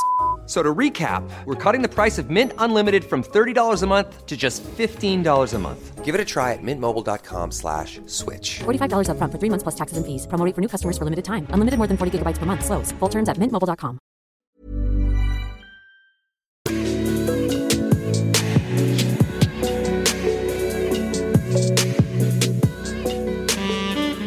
Nuestra adopción responsable. Y bueno, es la sección de la supermana, así que merece un aplauso. ¡Bravo! ¡Bravo yo! Bravo tú. Bravo ¿Cómo yo. Estupenda. Muy feliz porque, ¿qué creen? Gracias a este podcast, Simba encontró un hogar para siempre. La familia que se ha comprometido con él es para toda su vida. Esto es algo que es maravilloso porque ustedes, ustedes logran esto, No, mis compañeros. No, lo logran ustedes, la comunidad, quienes hacen el favor de abrir su corazón y adoptar a una perrita, un perrito, un gatito, una gatita en condición de calle. Gracias, gracias, gracias, gracias. Y tenemos una adopción responsable porque la verdad es que es el cuento de nunca acabar. Exacto. Pero algún día lo lograremos, que no haya animales en condición ojalá. de calle. Eh, Supermana, ¿a quién traemos en esta ocasión? Pues justamente a una perrita llamada Maya, situación de calle, muy chiquitita, y ella estaba en la inclemencia del tiempo, en un vendaval. La pobrecita no había manera de agarrarla de lo asustada que estaba, empapada, temblaba muchísimo. ¿Y qué creen? Resultó ser una igualada. Es Ella una- es qué una belleza. Igualada, es una cínica, como usted puede ver en las imágenes. Es que vamos una a subir. perra negra preciosa. Exacto. De siete meses que crece. Ella es muy juguetona. ¿Por qué? Pues porque es bebé. Es bebé. ¿no? Hay que entender eso también. Eh, y tiene una característica muy padre. Ella, si quiere ir al baño, te avisa. Con su patita, ella, sí, chun, y entonces sale y hace pipí. Mira, educada ya. Exactamente. Miren. Pero esto es innato, porque no creemos que alguien la haya educado o alguien la haya perdido, porque se, se investigó y no, nadie, Nadie sabe nada cuando ella. hay un perrito en situación de calle, nadie ha visto, nadie nada. Pero Maya es muy particular y es de un juguetón, es que es una igualada, es como yo le digo. Y la foto que usted va a ver es de una vez que estábamos pues ahí Tiene joteando. carácter la muchacha, joteando ¿eh? con Está ella. increíble. Sí, No, es divina. y divina. Recuerde usted que pues a los animalitos, igual que a los humanos, se les puede ir moldeando. Entonces Maya yo creo que va a ser un animal muy fiel, increíble y ojalá encuentre un hogar para siempre. Oigan, y parecería hija de mi bendición, porque es idéntica, hasta con la mancha blanca en el, pecho. Cuando un perro ya es muy mezclado, muy mezclado, muy mezclado, sale como mi bendición o como mi malla. Qué cosa tan divina. Los ojos de Maya Qué son ojos. hermosos. Qué ojos. Bueno, pues ojalá y usted este, abra su corazón. Va a estar en nuestras redes sociales la foto de Maya. Y nosotros vamos con Le Corpu. Uy, Le. Corpu. La, la sección. Y ahora sí, de cuerpo presente, el cuerpo. Un aplauso. ¡Bravo! Siempre es delicioso estar aquí. Es un misterio gozoso disfrutarlos y platicar y aquí. ¿Cómo fue un misterio gozoso? Ajá. Ay, no mames con tus términos, ¿eh? Bueno, Sonó como muy religioso. Nos quiso echar un- una piropo. flor, déjenlo. O sea, los admiro y los quiero. Y hoy les traigo un tema animalista. ¿Cuál es el tema? Vamos a hablar de pet parenting. ¿Qué significa en español? Que significa crianza de mascotas. Es decir, cuando las familias prefieren tener perro a mijitos. Así de claro, ¿no? Así es. y lo vamos a dividir en cinco cuerpuntos. Así es, mi Horacio, pero les quiero echar una introducción, no tan larga, porque es importante hablar sobre los perros. Los perros son un animal que nos ha acompañado en los últimos 30 mil años. No más. Y no más. Es probablemente el primer animal que nosotros domesticamos. ¿Y qué creen? Los perros también nos han domesticado a nosotros. Los perros, que hay aproximadamente 1.200 millones de perros en el mundo, han sido domesticados en diversos lugares casi al mismo tiempo. De hecho, son tan antiguos que hay perros americanos como los chihuahuas, como los soloscuintles o el perro pelón peruano. Son perros nativos de América, entonces implica que tienen más de 10.000 años de historia con nosotros. La gran característica de los perros y que a mí me parece fascinante como psiquiatra es que pueden mentalizar con nosotros, leer nuestros rostros, entender nuestras emociones e imitarlas en algún momento. Ustedes saben que si regañas a un perro te va a hacer una cara así como de perrito regañado y entonces lo vas a sentir. Totalmente los perros nos leen porque son familia. Y vamos a comenzar con los cinco cuerpuntos del pet parenting y vamos con número 5. El primer cuerpunto es obviamente como me gusta, sin saliva y rudo. ¿Va? Resulta que las familias a veces deciden no tener hijos. ¿Por qué? Por los que los hijos hoy son vistos también como una gran exigencia social. Y entonces estas parejas van a decidir tener mascotas y tener perros por sus propias decisiones como pareja. Ahora, ¿qué opinan ustedes al respecto, Pilar? Fuerte. Bueno, primero me confundí porque dices las familias eh, deciden, ¿no? Yo creo que es la pareja decide no tener, pe- eh, no tener hijos porque lo que tú creas, a fin de cuentas, cuando viene un miembro más, es una familia. ¿Estoy en lo correcto? Es que también tenemos familias de dos personas. No, sí, yo sé, pero como que siento en La este pareja. momento, le estoy preguntando que si es esta una pareja nuclear Claro. decide no tener hijos y tener, y tener en crianza perros. Si es así lo que usted Así está es, planteando. es lo que estamos y planteando. las sociedades pues se quedan un poco impactadas ante estas decisiones, me imagino. Porque la presión social es que te reproduzcas, que tengas hijos, ¿no? O sea, No, que y porque piensan que qué triste es- va a ser tu existencia. Pobrecita, te vas a quedar solo. Que te vas a quedar viejecitino solo con tu pareja si es que logras llevar esa relación y que entonces tu vejez va a ser triste porque no va a haber mijitos. Y les quiero decir una cosa. Eh, un padre puede mantener 10 hijos, pero 10 hijos no pueden mantener un padre. Es Ay, por lo fuerte. general lo que pasa. Pero ¿eh, es tan cierto, Maniguis, es tan cierto lo que acabas de decir. Y bueno, con respecto a lo que dijo el doctor Cuerpo, a mí me parece maravilloso porque a fin de cuentas es una decisión de vida, es una responsabilidad. Tal cual, tener un hijo o tener un ser vivo, en este caso un perrito, un gatito, que tú lo adoptes como parte de tu familia y es una responsabilidad de vida. Y hay una máxima que yo leí el otro día que me quedé muy conmovido, que ¿por qué los perros y los gatos viven poco, sobre todo los perros? Porque no tienen nada que aprender. Y nosotros tenemos mucho que Mm. aprender. Y vamos al siguiente cuerpunto. Número 4. Bueno, resulta que en este cuerpunto es un aspecto un poco social y demás. Hay duras críticas hacia las familias que deciden tener perros en lugar de hijos. Y esto puede generar en algunos momentos algún trastorno mental como depresión, ansiedad y consumo de sustancias. Si las parejas están siendo escuchando, escuchando, escuchando y escuchando por la exigencia social estos elementos. Pero como veremos en Cuerpuntos más adelante, la situación hacia el interior de la pareja puede ser muy distinta. Hoy seríamos más felices si dejáramos de presionarnos con todo lo que los demás piensan de nuestras vidas. Porque antes también la presión social era tienes que tener un varón. Pero bueno. ¿cómo no has tenido un varón? Ay, nada más puras niñas. No, qué mal. Como si eso estuviera ya, ¿no? que tú lo pudieses escoger. Y hay muchos modelos, ¿no? De familias. Hay, mm, o sea, yo creo que en cada cultura, en cada época se van dando. Y este es uno que está muy en boga, realmente lo que estás hablando, Jeremy, este modelo. Tanto así que ha habido críticas incluso del Papa Francisco con respecto a las parejas que deciden tener perros y- o gatos y no hijos. Bueno, en Italia hay déficit de nacimientos, al igual que en otros países europeos. Entonces quiere decir que la gente está migrando a otro tipo de familia. Sí. La familia siempre ha sido un modelo dinámico, muchachos, y ha cambiado de ser extensa, familia con abuelos, familia de tías.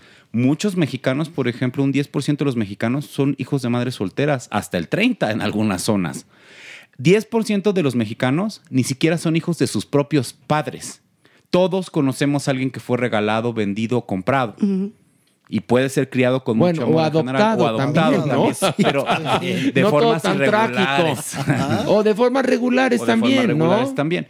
Y también este discurso del Papa viene un poco a que ya no hay tantos feligreses, ya no hay tantos pecadores, ya no tenemos tanta limosna. O sea, también hay que ver la realidad. No, por supuesto que a ver, tú ves- a ver, de entrada Uy, entonces uy, uy. que quite el voto de castidad y se reproduzcan ellos, ¿no? Sí. Claro, ¿Verdad? pues sí. Y que las monjas se, se echen a los curas y entonces van a tener familias, no, Ya, y todos no. Y sigue habiendo millones y millones y Por millones de católicos, por Dios. y somos millones de millones de millones de personas en este planeta. Lo que menos necesitamos son seres humanos. Necesitamos más empatía y más amor. Y vamos al siguiente cuerpunto. Número 3. Bueno, aquí me van a quemar en la plaza principal. Voy a estar ahí ardiendo en llamas, pero tengo que mencionarlo. Va a haber barbacoa. Pásenme el mechado. Aprovechar. El Ok, cáñamo. Agárrense, ¿ok? Sí, esta va a ser como una declaración muy fuerte, pero es algo que está bien estudiado por antropólogos, sociólogos y demás. Resulta que las parejas sin hijos son más plenas y más felices. Revelación. Bueno, Te van a matar los de Provida, ¿eh? No, bueno. pero ahora sí tú sí tienes lógica. Pues sí. Pues menos, Imagínate. menos preocupaciones, ¿no? Imagínate nada, sí. la presión que tienes como padre de hacer un buen ser humano en este mundo. Y lo económico, Maniwis. O Sí. sea, tú puedes cuidar súper bien a tu perro y darle lo mejor y todo lo que quieras, pero los gastos de un hijo a nivel social son infinitamente más altos y, Y- te y ojo. ponen en jaque. O sea, sí está más, sí puedes llegar a ser más feliz teniendo un perro maravilloso. No estamos diciendo No. no tengan hijos, No, tengan perros. no, No, Lo que estamos diciendo es, si tiene vocación para tener hijos, téngalo. Adelante, Sí. qué bueno. Tenga ese bebé. Si usted tiene vocación para tener un perro, téngalo. Si tiene vocación para tener un gato, téngalo. O sea, no estamos diciendo una cosa es mejor que la otra. Estamos hablando de un fenómeno que está sucediendo. Y uno Eso es. chiquitito nada más. Y si tiene vocación para no tener, o sea, y si de verdad no quiere ni perros, ni gatos, ni hijos, También es bien también válido. es bien válido válido. estar contento y estar pleno con uno mismo. La verdad también es válido. Totalmente. ¿O no, doctor? ¿Qué? Ahora, lo que sí es muy cierto, Maniguis, es que ni tu perro ni tu gato te van a reclamar, ni te van a exigir, ni te van a criticar como padre. Eso sí. Exactamente, no te van a juzgar. Vamos al siguiente cuerpunto.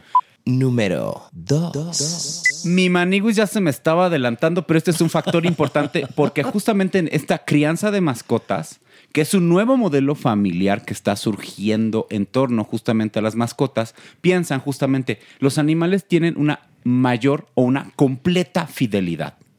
Los animales van a buscar simplemente tu afecto y tu protección, sin cuestionarte, sin criticarte o atacarte, como puede pasar con algunos hijos. No, a ver, los hijos nos convertimos en cierta edad en los peores jueces de nuestros padres. Absolutamente. Creo que, creo, doctor, usted a lo mejor tiene otros datos, pero creo que en el 99% de los casos, cuando pasamos por la adolescencia, nos volvemos en unos tiranos hacia nuestros padres. No soportamos nada de lo que hacen nuestros padres. Bueno, en mi caso era mi madre, porque mi padre, pues yo poco conviví con él, ¿no? Pero la verdad es que yo no soportaba que fuera por mí a la escuela, que me hiciera el desayuno, todo lo veía mal, si hablaba bien de mí me parecía horrenda en esa edad, o sea, y ahora lo pienso de grande, digo, sacrosanta de mi madre adorada, que de verdad hizo todo lo que pudo para sacar adelante cinco hijos. Bueno, ahí está, pero entonces, la Maniwis, mira, saliste Videnchi, Maniwis. Eres Mani Videnchi. O sea, la Maniwis que a duras penas acabó una mala secundaria, se chingó al doctor Cuerpo. Pero al doctor Cuerpo con con doctorado. doble capirucho. Sí. Exacto. Que chingaste al doctor Mani. Cuerpo con todos sus estudios, posgrado y que Yale y Harvard y tú 11 las traes. En tres segundos. En tres segundos la Manigui con su, Manividenchi. con, su, ma- con su mala secundaria chingó al doctor Cuerpo. Y vamos por último al Número uno. Esta es un cuerpunto basado en cuestiones de género. Resulta que en donde las familias tienen mascotas, la pareja tiene mascotas, hay un mayor avance profesional, académico en las mujeres. Pues claro, porque hay más tiempo para dedicarlo a la profesión, a uno mismo. En el momento que tú, a mí me dicen, ¿por qué no tuviste hijos, Pilar? La verdad, ¿no? Pues yo lo decidí desde muy chiquita porque yo quería tener teatro y obras de teatro. Y a mí ese tiempo de amor y que qué padre las mujeres que lo, lo deciden y lo hacen. Pero yo decía, es que es entregarle mi vida a ese ser y no voy a tener el tiempo. Evidentemente, si no tienes hijos, vas a tener un desempeño profesional mucho más elevado. Y también para los hombres. Bueno, yo aquí Es que lo- yo hablé en mi- No, no, no, no, pero género. no, pero el doctor Cuerpo dijo respecto a las mujeres, pero también los hombres a final de cuentas se van a desarrollar profesionalmente quizás más y van a tener más dinero para gastarlo con su pareja. Todo ¿no? bien, solamente un matiz. Lo que pasa con las mujeres es que ellas sí, de verdad. No, yo lo sé, Se abocan lo a, la- sé, a- no. a- a cuidar a los niños, Bueno, a hacer el quehacer, la ellas- comida. ellas se encargan de parirlos, Es ahí donde ¿no? yo creo que va su punto, ¿no? Amamantarlos, Eh, criarlos, sí. educarlos. Y por lo menos en este país, que pues el porcentaje de abandono de padres es mucho más alto que el de madres que abandonen Así a es. sus hijos. Entonces las madres es 24-7 hasta que mueren. Exactamente. Y así tu madre puede tener 90 años, te sigue viendo como un bebé. Se va a levantar a Pero hacerte de comer. repetimos esto, si usted tiene vocación para tener un mijito o varios mijitos, bienvenido, bienvenida, felicidades, qué bueno, ojalá y los eduque con todo el amor y haga de ellos unos buenos ciudadanos. Pero si no, no los tenga, en serio, si no tiene vocación porque es un apostolado rudísimo, en verdad, rudísimo, rudísimo, ¿o no, doctor Cuerpo? De hecho, uno de los factores más interesantes y más traumáticos en la vida de las parejas son los primeros tres meses de vida de un ser humano. Muchas parejas incluso no tienen recuerdos de eso, de tan traumático que fue, porque no duermen, porque están agotados, porque están sufriendo y demás. Y si alguno de los hombres medio recuerda como estos tres meses es porque no ayudó. Ándale. Sí, porque encima, encima estamos llenos de mujeres trabajadoras que educan hijos y hombres huevones. Perdón que se los sí, diga. Así es México y muchas partes del mundo también. Pues el machismo, ¿no? Sí, El horrendo machismo. La heteronorma también, ¿no? Ahí Claro. aplica, ¿no? Así es. Y en algún momento les tengo que traer los cuerpuntos del cerebro de madre. Ok. Pero ¿tiene alguna reflexión, doctor Cuerpo, para terminar bonito su, su, su segmento? Por supuesto. Creo que un punto importante es entender que lo normal es diferente en cada casa y cada familia se decide y se rige por sí misma. Abrirnos a estos nuevos modelos de familia también es entender que la sociedad está cambiando de una forma distinta. Que probablemente hay gente que decide no tener hijos por el bienestar del planeta, que hay gente que no decide tener hijos por el propio bienestar de la pareja y habría personas que dicen así, decidir no tener hijos por una cuestión profesional y esto es válido. O personal. También es válido decir, yo sí quiero tener hijos, quiero formar una familia. Esto es algo que puede ser sano, generalmente está dado por elementos de trascendencia, deseos de educar, deseos de cultivar a pues los nuevos humanos. El punto es enseñarles a ser buenas personas y como siempre hemos dicho, ¿no? Nada te hace mejor persona que otra que la bondad. Una, nada más una pregunta. Eh, ¿Hay ciertas zonas o sectores socioeconómicos on- donde se dé más este fenómeno? En las clases medias y Ay, en las ve, clases altas. ya, yo también ya me le adelanté al corpus. Sí, no, están pero. Y una, una reflexión de mi parte. También si tú en pareja decides adoptar a un perro y si ves que todo fluye bien, yo te, yo te invito, entonces ahora sí te puedes reproducir. Si tú eres capaz de criar a un perrito de una manera correcta, medianamente correcta, yo creo que estás capacitado para reproducir. Pues yo ahí creo, perdón, Supermana, no es un asunto. En caso de que lo quieran, ¿eh? Exactamente, en caso de que lo Sí, quieran, claro. porque es muy bonito, este, los bebés son divinos, pero, Pero es- crecen. es un y- brete. Y es un brete y hay que trabajar mucho para darles todo lo que uno se merece. Y entonces ahí empieza el problema porque la situación no está como para, como para andarnos reproduciendo y manteniendo cuatro o cinco hijos como, como en antaño. es que esto está bien interesante, perdón, así yo ya quería cerrar, pero esto está delicioso hablarlo. Es en las clases altas, sobre todo en el 1%, los hijos son vistos como algo de estatus. A mayor cantidad de hijos, es algo como que puedo demostrar que lo puedo pagar sin ningún problema. Eso es muy del Opus Dei, ¿no?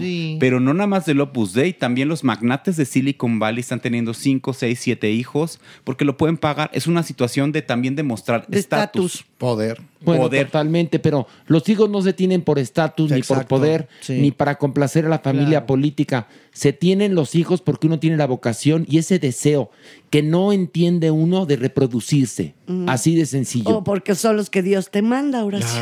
Que también Que ahí tenemos otro ahí está el grande. asunto del Opus Dei, del Opus Dei y Legioneros de Cristo y todos estos que creen en eso. Y en clases socioeconómicas más bajas, que también está muy fuerte el catolicismo y seguir 100% fieles a estos mandatos. Y también es los hijos que Dios me traiga. Y que estos Sí. hijos de estos poderosos tienen poderosos problemas mentales muchas veces. Pero también en familias de niveles socioeconómicos muy bajos son hijos este, que sirven para trabajar.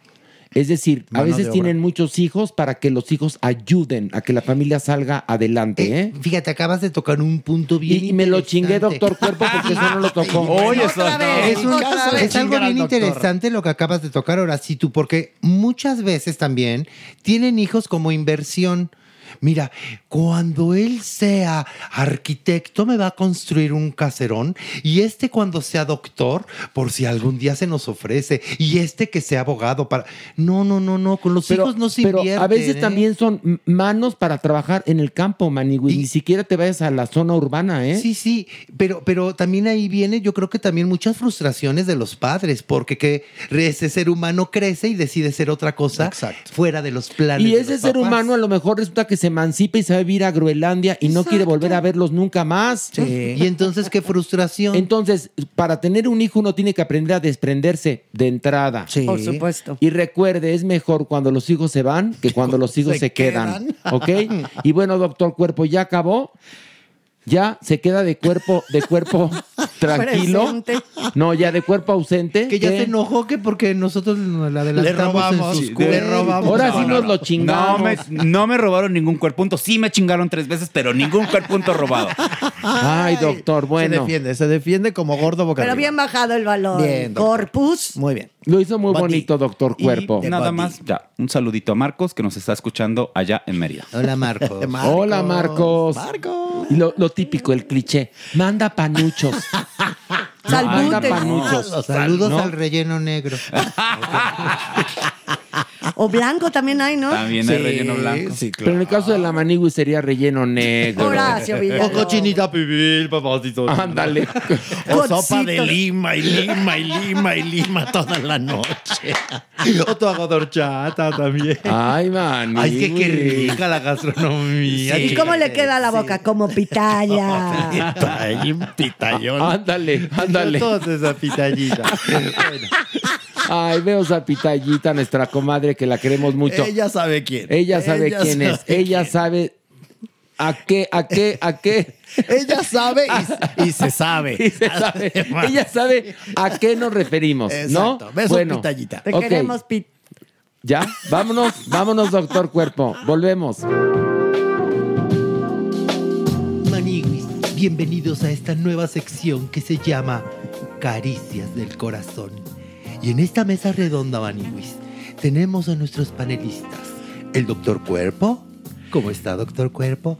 Caliente y agustísimo. Muy bien, doctor Cuerpo. Ay, ay, nos engalanamos con la presencia de la doñinini. Gracias. Gente bonita, gente de ambiente, bienvenidos a esta nueva sección. Aplausos para mí. Bravo, Bravo, bravo, bravo, doñinini. Bravo.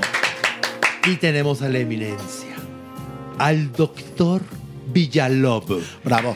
Doctor Villalob, un placer tenerlo en esta sección Caricias al Corazón. Me da mucho gusto y agradezco muchísimo la presencia de tan distinguidas personalidades, el psiquiatra doctor Cuerpo, la diva de México, la Gracias. doña Nini. Gracias, caballero. Gracias, Y bueno, yo que soy otra eminencia, pero en el aspecto sentimental.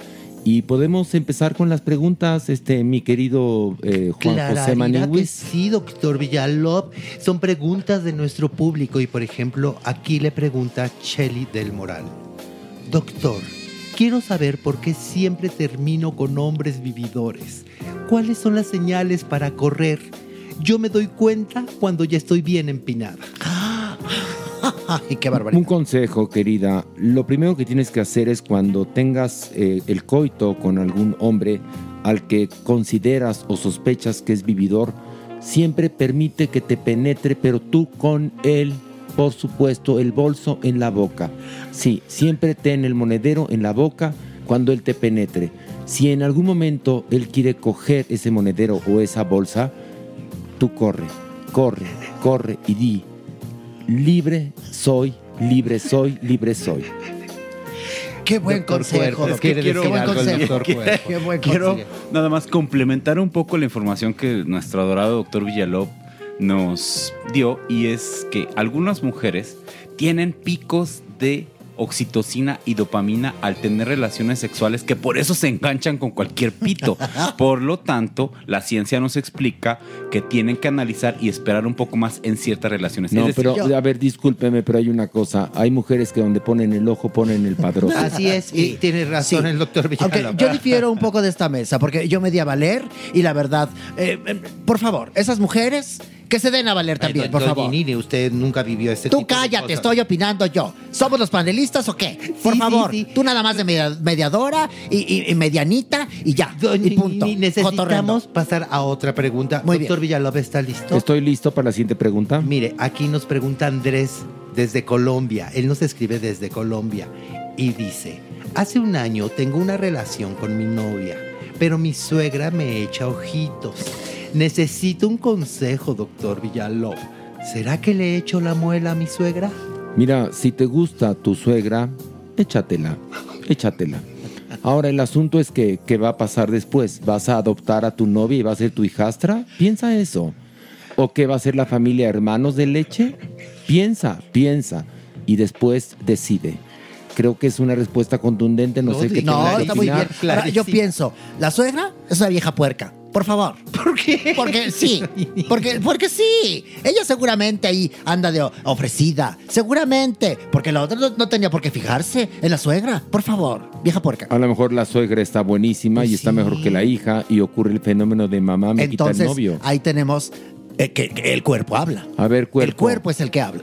Uno de los elementos más interesantes siempre en las cuestiones sexuales es el fetiche y aquí lo prohibido. La idea de una relación con dos miembros de una familia es algo que puede Ay, ay, ay. calentar a muchas personas.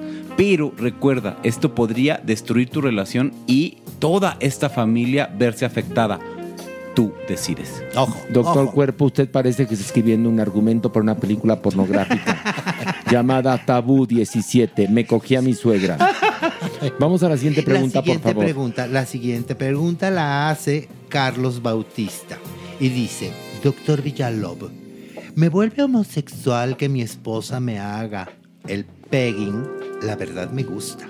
Eh, vamos a Perdón, explicar qué yo quiero pegging- saber qué es el pegging. El pegging, doctor, ¿puede usted explicarlo, por favor? doctor? El pegging consiste en el acto sexual en donde la mujer, mediante arneses o prótesis o vibradores, penetra al hombre. Ay, ay, ay. Es una práctica en heterosexuales. Viene justamente de la nariz de la pájara Peggy.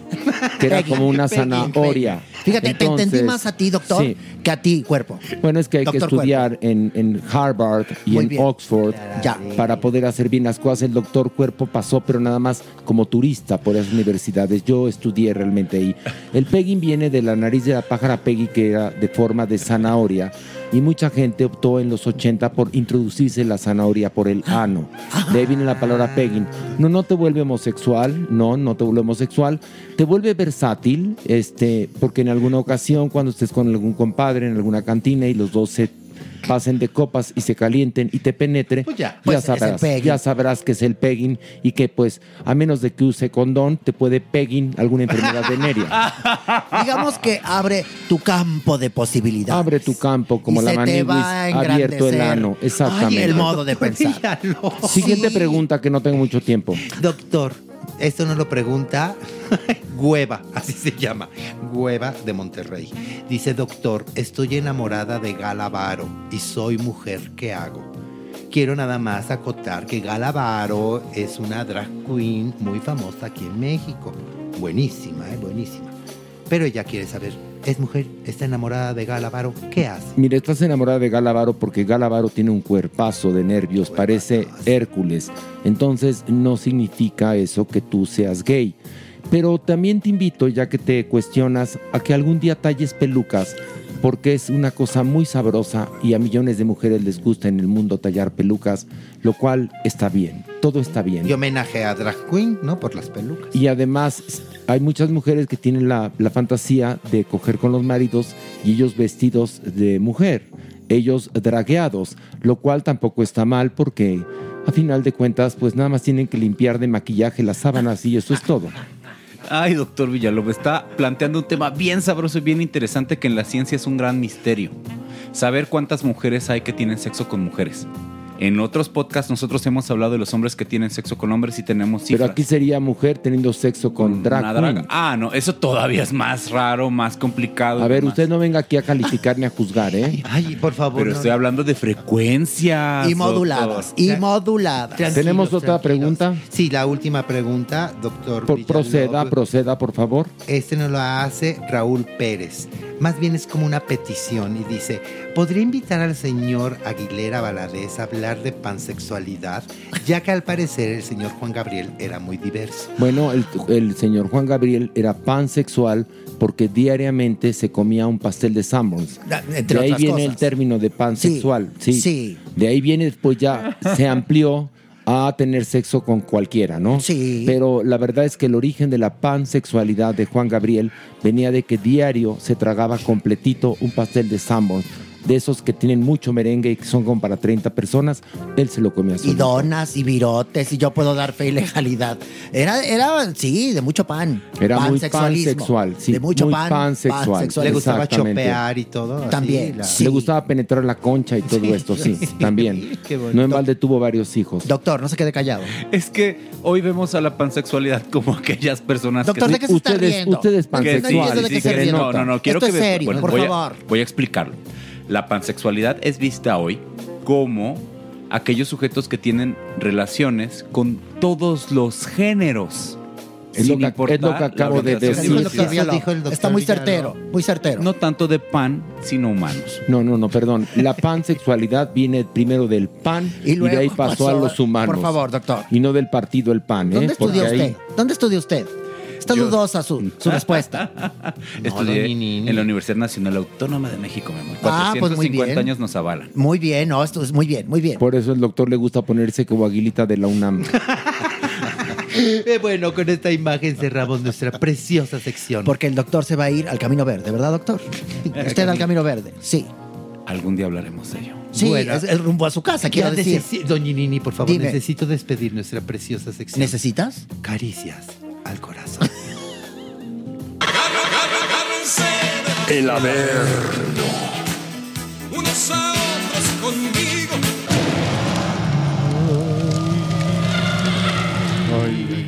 Pero se acaba de estar con la doña en la sección del doctor Villalobos. Pero es diferente. Es muy diferente. Pero no entiendo tu miedo. Mira tu ya. absurdo Ay, señora. miedo. Se adelantó. Es- por favor, por favor, he estado aquí todo el tiempo. Es que no bajó. Exacto, estoy aquí, merengón. Qué gusto verte.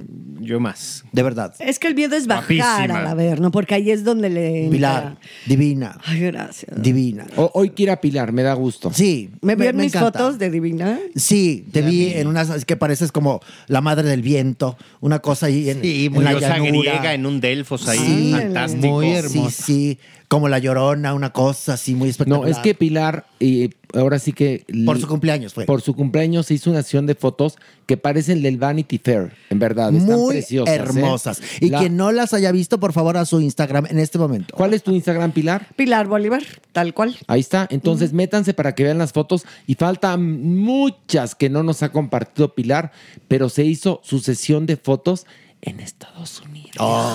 Porque ya las otras ya son 3X. ya es para el OnlyFans. No, pero mira, como me encanta que las personas ponen como dice Horacio, si tiene cuerpazo de Pues negro". claro que lo tiene. ¿Cuándo he mentido? Nunca, ¿Cuándo he mentido? Horacio, nunca. ¿Cuándo he mentido? Oye, mi Pilarica tienes tu cuerpazo. Oigan, y por cierto, les recuerdo que el viernes, este 29, estrenamos y que los boletos están para que usted los compre porque queremos ver ese teatro lleno.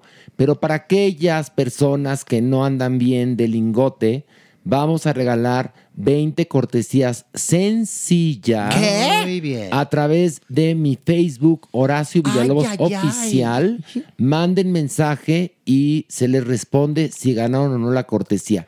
Ya si quieren otro boleto, cómprenlo y no se preocupen, en taquilla organizamos para que estén sentadas las dos personas bien juntitas. Oye, no, pero tú qué generoso, qué bueno. Porque es Muy reestreno, bien. es reestreno. Pues sí. Qué bueno. Entonces, me parece muy bien. hay que ser Y generoso. comprendemos la situación, como bien dice. Claro. Qué Y- bueno. Y, queremos que todo el mundo vea la obra y que el teatro esté lleno, así que hay que compartir.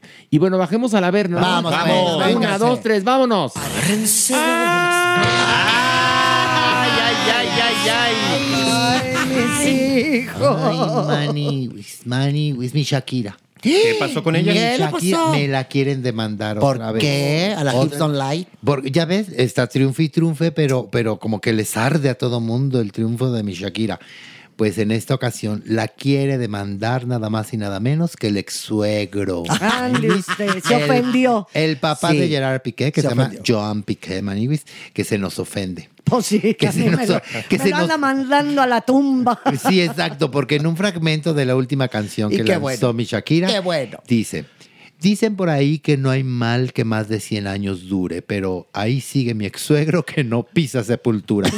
Ay, Parece calaverita Sí, sí, del sí, Día sí. de Muertos. Maniguis, el papá de Piqué, no, no, no, no, no, no, le llegó y al hígado. Al ¿eh? papá de Piqué le picó. Al papá de Piqué le picó, a mi Joan Piqué le picó, así que creo que la quiere demandar, manito. Ay, Pero se pobre. antoja difícil, ¿eh? Sí, ¿Por qué? porque Por es porque favor. por una rolita ahí que Ay, digas. por favor. Ay, en México estamos tan acostumbrados a que Ya nos hagan nuestras calaveritas. Exactamente. que No, y además, o sea, evidentemente todos sabemos e interpretamos de qué va la canción, quién es esta empleada, que sería la nana de La los hijos. nana, pero tampoco hay nombre y apellido en, el- en- en- en la letra, tampoco hay una posibilidad de asegurar que sí sería efectivamente el ex suegro con quien Aparte no lo está difamando. Mere. No, para Ni nada. nada, nada más le está deseando que ya se petate. O le sorprende su longevidad. Exacto. Dicho de otra manera. Lo que pasa es que no, nunca le van a perdonar a Shakira, que hizo público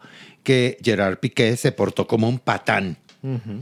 Y eso nunca se lo van a perdonar. Oye, a pero encima el fisco no deja a Shakira, No, ¿eh? también. Ya le encontraron más recovecos. También. Típico que Shakira tenía un despacho contable que dijo, vamos a hacer que factures en Luxemburgo y en Andorra y todo esto, como lo hacen muchos cantantes y grupos, y a Shakira por ahí se la están agarrando. Y yo creo que con más, con más vehemencia. Sañito. Ahora sí que saña. sí. Con más saña, porque ha metido en muchos pedicures a su ídolo catalán. Pues sí, Exacto. porque el fisco le está reclamando 6 millones de euros, Maniguis. Ay, ay, ay. El cual no que ya había pagado como 12 millones, Sí, sí, Shakira, sí, sí, ¿eh? sí. Estos son otros. Son otros, sí. Ahora le vamos a seguir rascando. Sí. Esto es sobre el impuesto de eh, sobre la renta del 2018. ¿Ves? Le van a ir Oye, encontrando así año le con vamos a ir año. buscando. Pero con el éxito que ha tenido, de verdad, con estas últimas rolas, o sea, de estar forrada nuestra Sí, pero. ¿sabes cuál es? El problema es que puede pisar Callos. eh, no, no, no. cárcel. Así La como, como el suegro no pisa sepultura, Shakira puede pisar la cárcel. Ay, dioses del Guadalquivir. Ese es el problema. El, el problema para Shakira no es pagar, es evitar estar en la cárcel. Remember Isabel Pantoja. Claro, es verdad. O sea, que también decía yo pago, no, mana, pero tienes que entrar al, al frescobote. Entonces ahí está el problema para Shakira. Y más que se metió con el ídolo de Cataluña. Bueno. Entonces, para Patán. Shakira las cosas están muy buenas por un lado, pero muy culeras por el Pero otro. también tiene otro pedicure, ¿sabían? La están acusando de plagiar parte del baile justamente de Del- esta canción. Una actriz dice que ella inventó el baile del gusano. Es una actriz Ah. peruana, Miriam Saavedra, que dice que le copió exactamente, exactamente. Entonces, pues bueno, ya hay Ay, no, no, no, proceso. Ya hay proceso. Por el baile del gusano. Por el baile del gusano. El que lo inventó fue Gusano Amor, fue infame bailando en su boda. Y no dice nada. Y no dice nada. Oye, pero. ah, Ay, no, ya. Otro datito cultural. A ver, a ver, a ver. Que el otro día yo dije que era corrido tumbado. Ajá. No, no, no, no, no, no es. Es ska duranguense. Ah, qué tal. Me Gracias. pasaron a corregir en redes, muchachos. Entonces, gracias, agradezco. Y yo le, nada más contesté, es que no le medí bien el compás.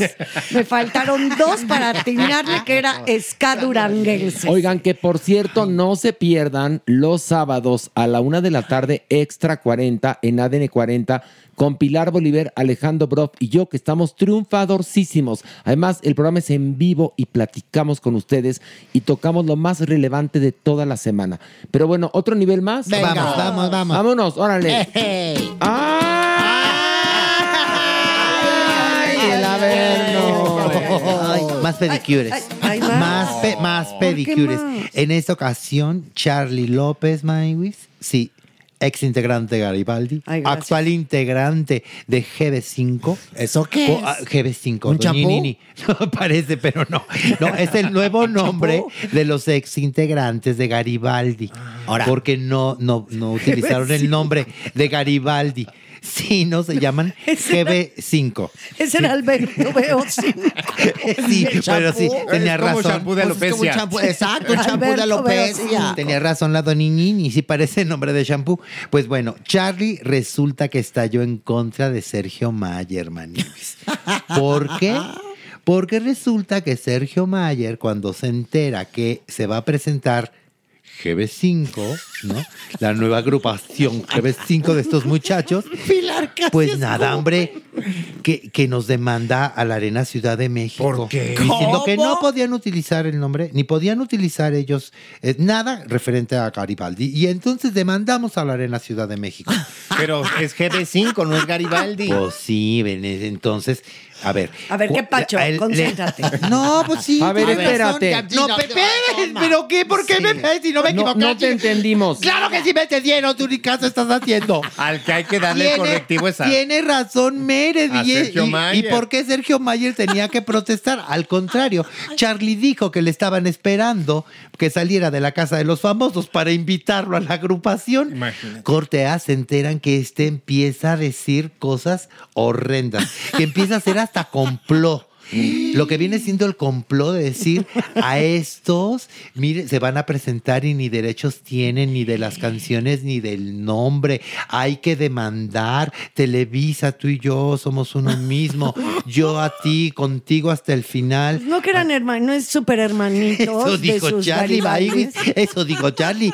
Si somos de esos hermanos, pero hermanos de Drácula. Así no se tratan los hermanos. No, y que también mugroció a Katia. Pero A Katia, la de Garibaldi, Pues que también es la que, mugroció. Maniguis, es que ya se está saliendo todos los trapitos del sol y resulta que Sergio Mayer era intolerante con todos sus compañeros. No nada más a la lactosa.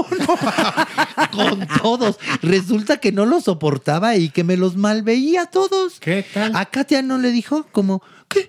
¿Tú qué? Yo voy a cobrar más porque yo soy Sergio Mayer. ¿Y tú sí. quién eres? No, no, no. O sea, tu nombre no va a vender. Bueno, pero espérate, pero el Apio. Quijano, en Ay, solidaridad a Sergio Mayer, en el ensayo de los 90 Pop Tour, cuando estaba el grupo, ¿cómo se llama? G, B5. ¿G qué? GB5. Bueno, Enjuáguese GB5. después de cinco minutos. Ok. GB5. Enjuáguese después de cinco Tratamiento minutos. para alopecia. Bailan y cantan todos juntos.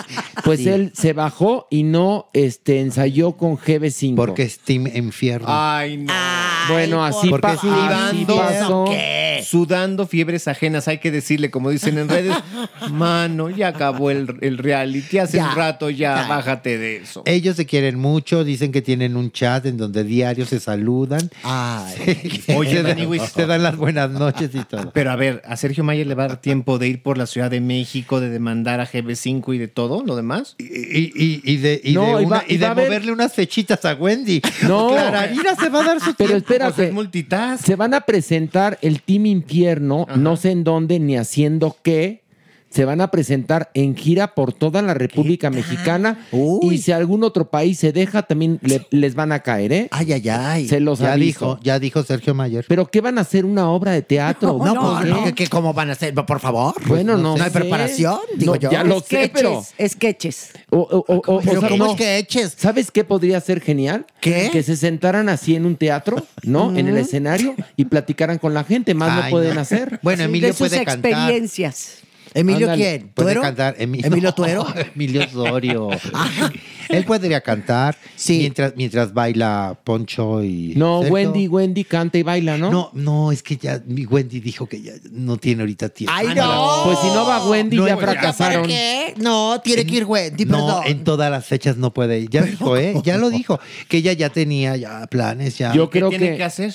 No, Entonces, a ver, Wendy. te cuento una cosa. Una crema muy conocida la acaba de elegir como su, su modelo. Ay, bueno, pero esa Espérame. campaña se, se- se- se graba y se fotografía. No, en no, un no, no, día. no. Pero te cuento, no. Está llena de trabajo, ¿eh? Qué llena bueno. de Qué fechas. bueno, ahí sí, a mí me da mucho llena gusto. de fechas. Llena de Está, fechas. Y además seguramente habrá pensado de que se divide entre siete o cuatro, cinco, o seis la ganancia. Voy sola, mejor voy sola. No, porque además déjate de que se divida, de que se monten siete en mi fama y en mi Exacto. triunfo. Porque la, la triunfadora es ella. Sí, Sí, sí, así es. ¿Qué verdad. crees, Mayer? Se te cebó.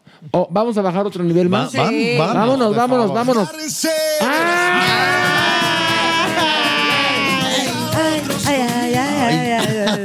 La que también bajó, pero hasta el piso fue Lin May. No sería Doñinini. ¿Azotó o qué? Ah, Hasta la a mí azo- me dolió. La azotaron horrible. Fíjense que estaba, gra- estaba filmando una... Espérame tantito, Ay. Joto.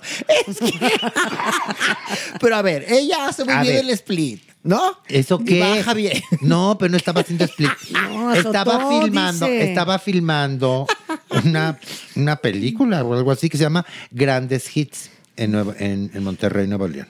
Y entonces, en la escena, Lin May te estaba echando su pasito, ya sabes, de baile, con biambero, con un, nosotros pensaríamos un bailarín, pero después ya descubrimos, después de las declaraciones de Lin May, que no, que eran luchador. Luchadores sí, que contrataron para que bailaran con Lin May. Así cayó como En- de luchador. Pues es lo que te digo. Lin May se ve en el video, Maniguis, Ay, ¿cómo? que salta. Video.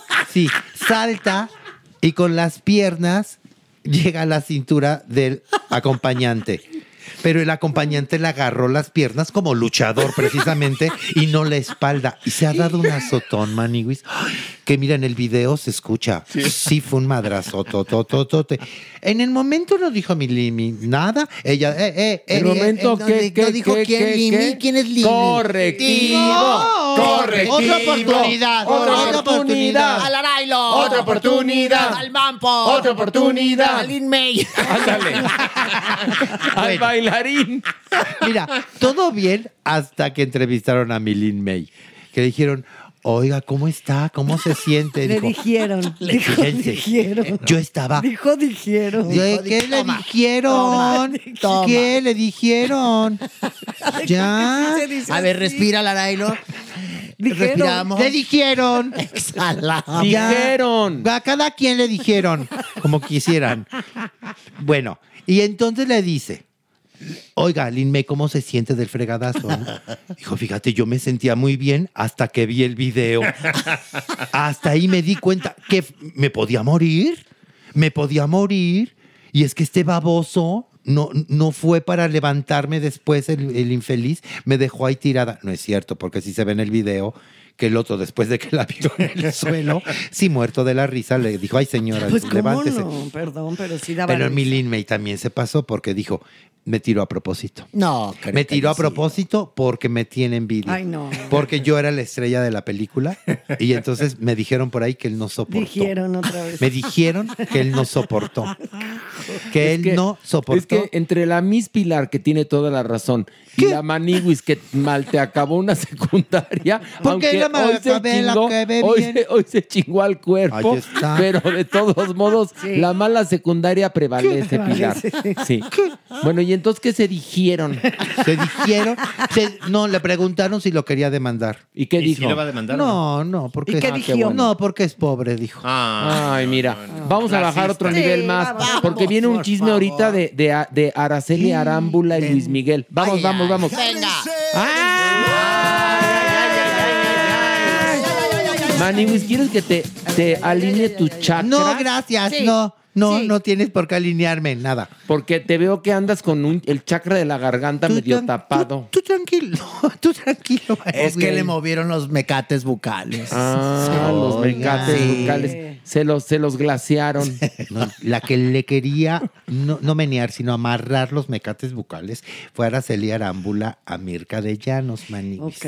Y le puso un ultimátum y le dijo que no volviera a hablar de sus problemas con Luis Miguel. Es que Mirka de Llanos, en el programa que tiene en Telemundo, defendió a Luis Miguel. Qué- qué- qué- qué bárbara, o O, sea, sea, defendió a Luis Miguel diciendo, ya sabes, típico argumento de, de, de- de periodista de este tipo de programas de, pues cada mecate tiene dos puntas. Hay otro lado de la moneda, como Así diciendo, Araceli Arámbula, que no se queje de que no le da pensión alimenticia a sus hijos menores de edad, Luis Miguel. Sí, dijo que, que, que, que Luis Miguel amaba mucho a sus hijos, que siempre quiere verlos, Mm. que él anhelaba siempre haber tenido una familia y que a ella le consta. A ella le consta Ah, ya que estaba al día con los pagos de la manutención.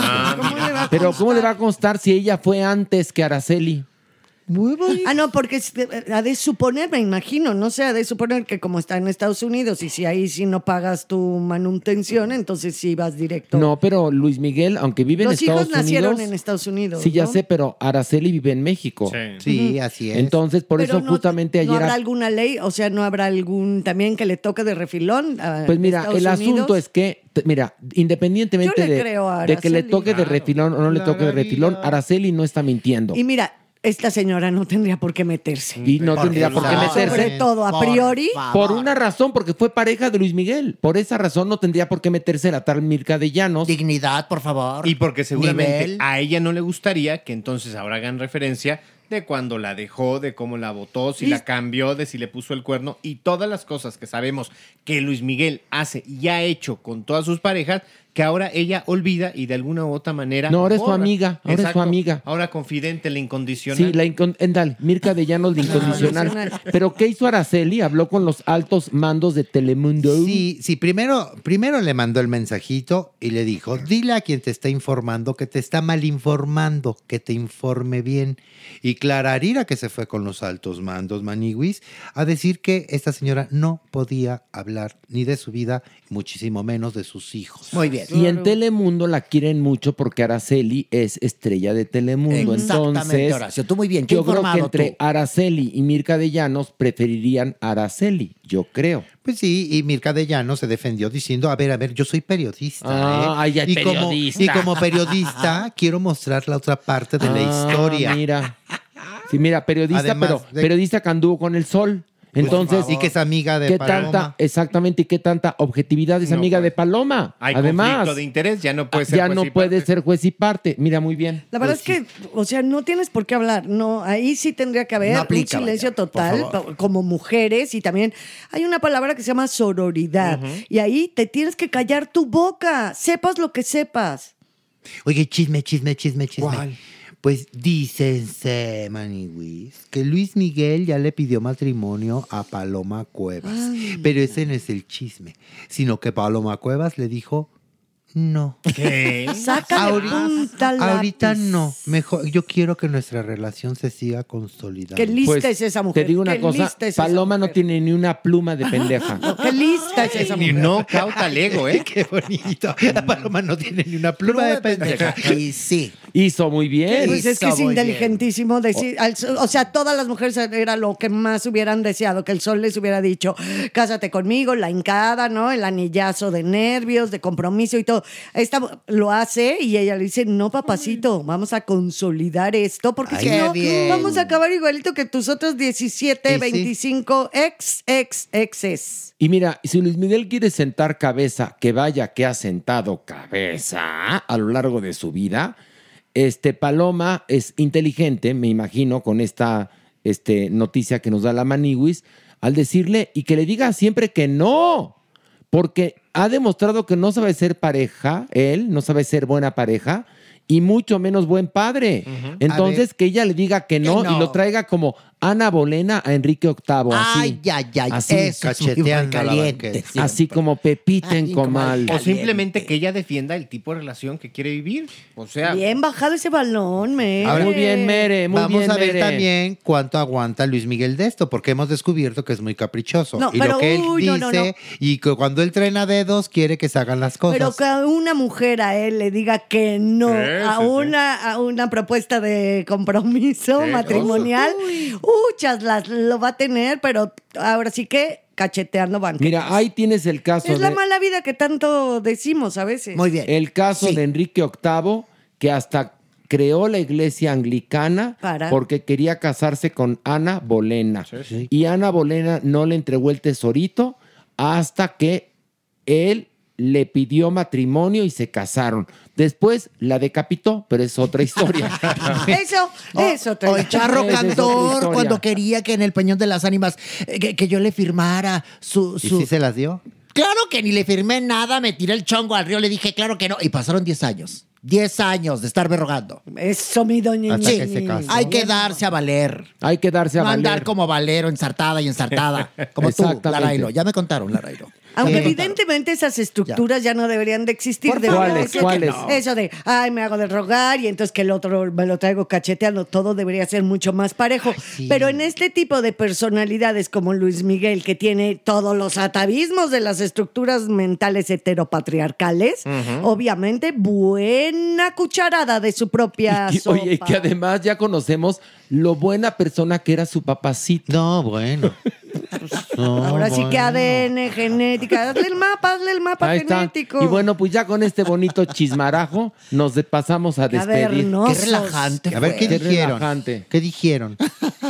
Ay, en serio, Ya dile insistes. busques, ya dile bus. Pilar, ¿correctivo o qué? Sí, para acabar el programa. Pilar, sí, no. sí. Ay, ay, ay, ay, ay. Tuvo sabroso. Te vamos a regalar un pequeño Laruz. No, gran- el grande. El, no, el- el- el- el grande. ilustrado. El ilustrado. Mejor regálame un, un frasquito de árnica. Ya estoy todo morado. Ay, bueno, pero mira, ¿te, alineo tus chakras? No, porque tengo función este viernes. Bueno, nos vemos, nos vemos el viernes en el. Teatro Shola. A las 3 decimos adiós. Una, dos, tres. Adiós. Esto fue Farándula 021. Recuerda, un nuevo episodio cada jueves.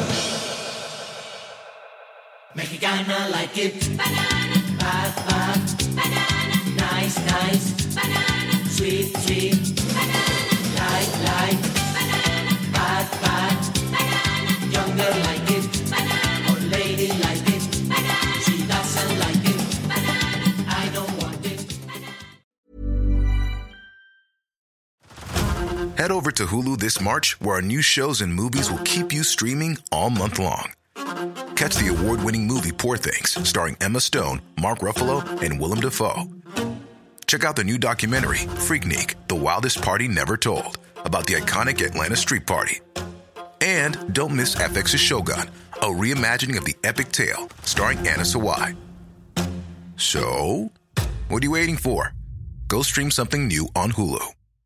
How would you like to look five years younger? In a clinical study, people that had volume added with Juvederm Voluma XC in the cheeks perceived themselves as looking five years younger at six months after treatment. Look younger, feel like you. Add volume for lift and contour in the cheeks with Juvederm Voluma XC. Reverse signs of aging by adding volume to smooth laugh lines with Juvederm Volure XC. For important safety information and to find a licensed specialist, visit juvederm.com. That's J U V E D E R M.com. Not for people with severe allergic reactions, allergies to lidocaine, or the proteins used in Juvederm. Common side effects include injection site redness, swelling, pain, tenderness, firmness, lumps, bumps, bruising, discoloration, or itching. There's a risk of unintentional injection into a blood vessel, which can cause vision abnormalities, blindness, stroke, temporary scabs, or scarring. Talk to a licensed specialist to find out if it's right for you. ¿No te encantaría tener 100 dólares extra en tu bolsillo? Haz que un experto bilingüe de TurboTax declare tus impuestos para el 31 de marzo y obtén 100 dólares de vuelta al instante.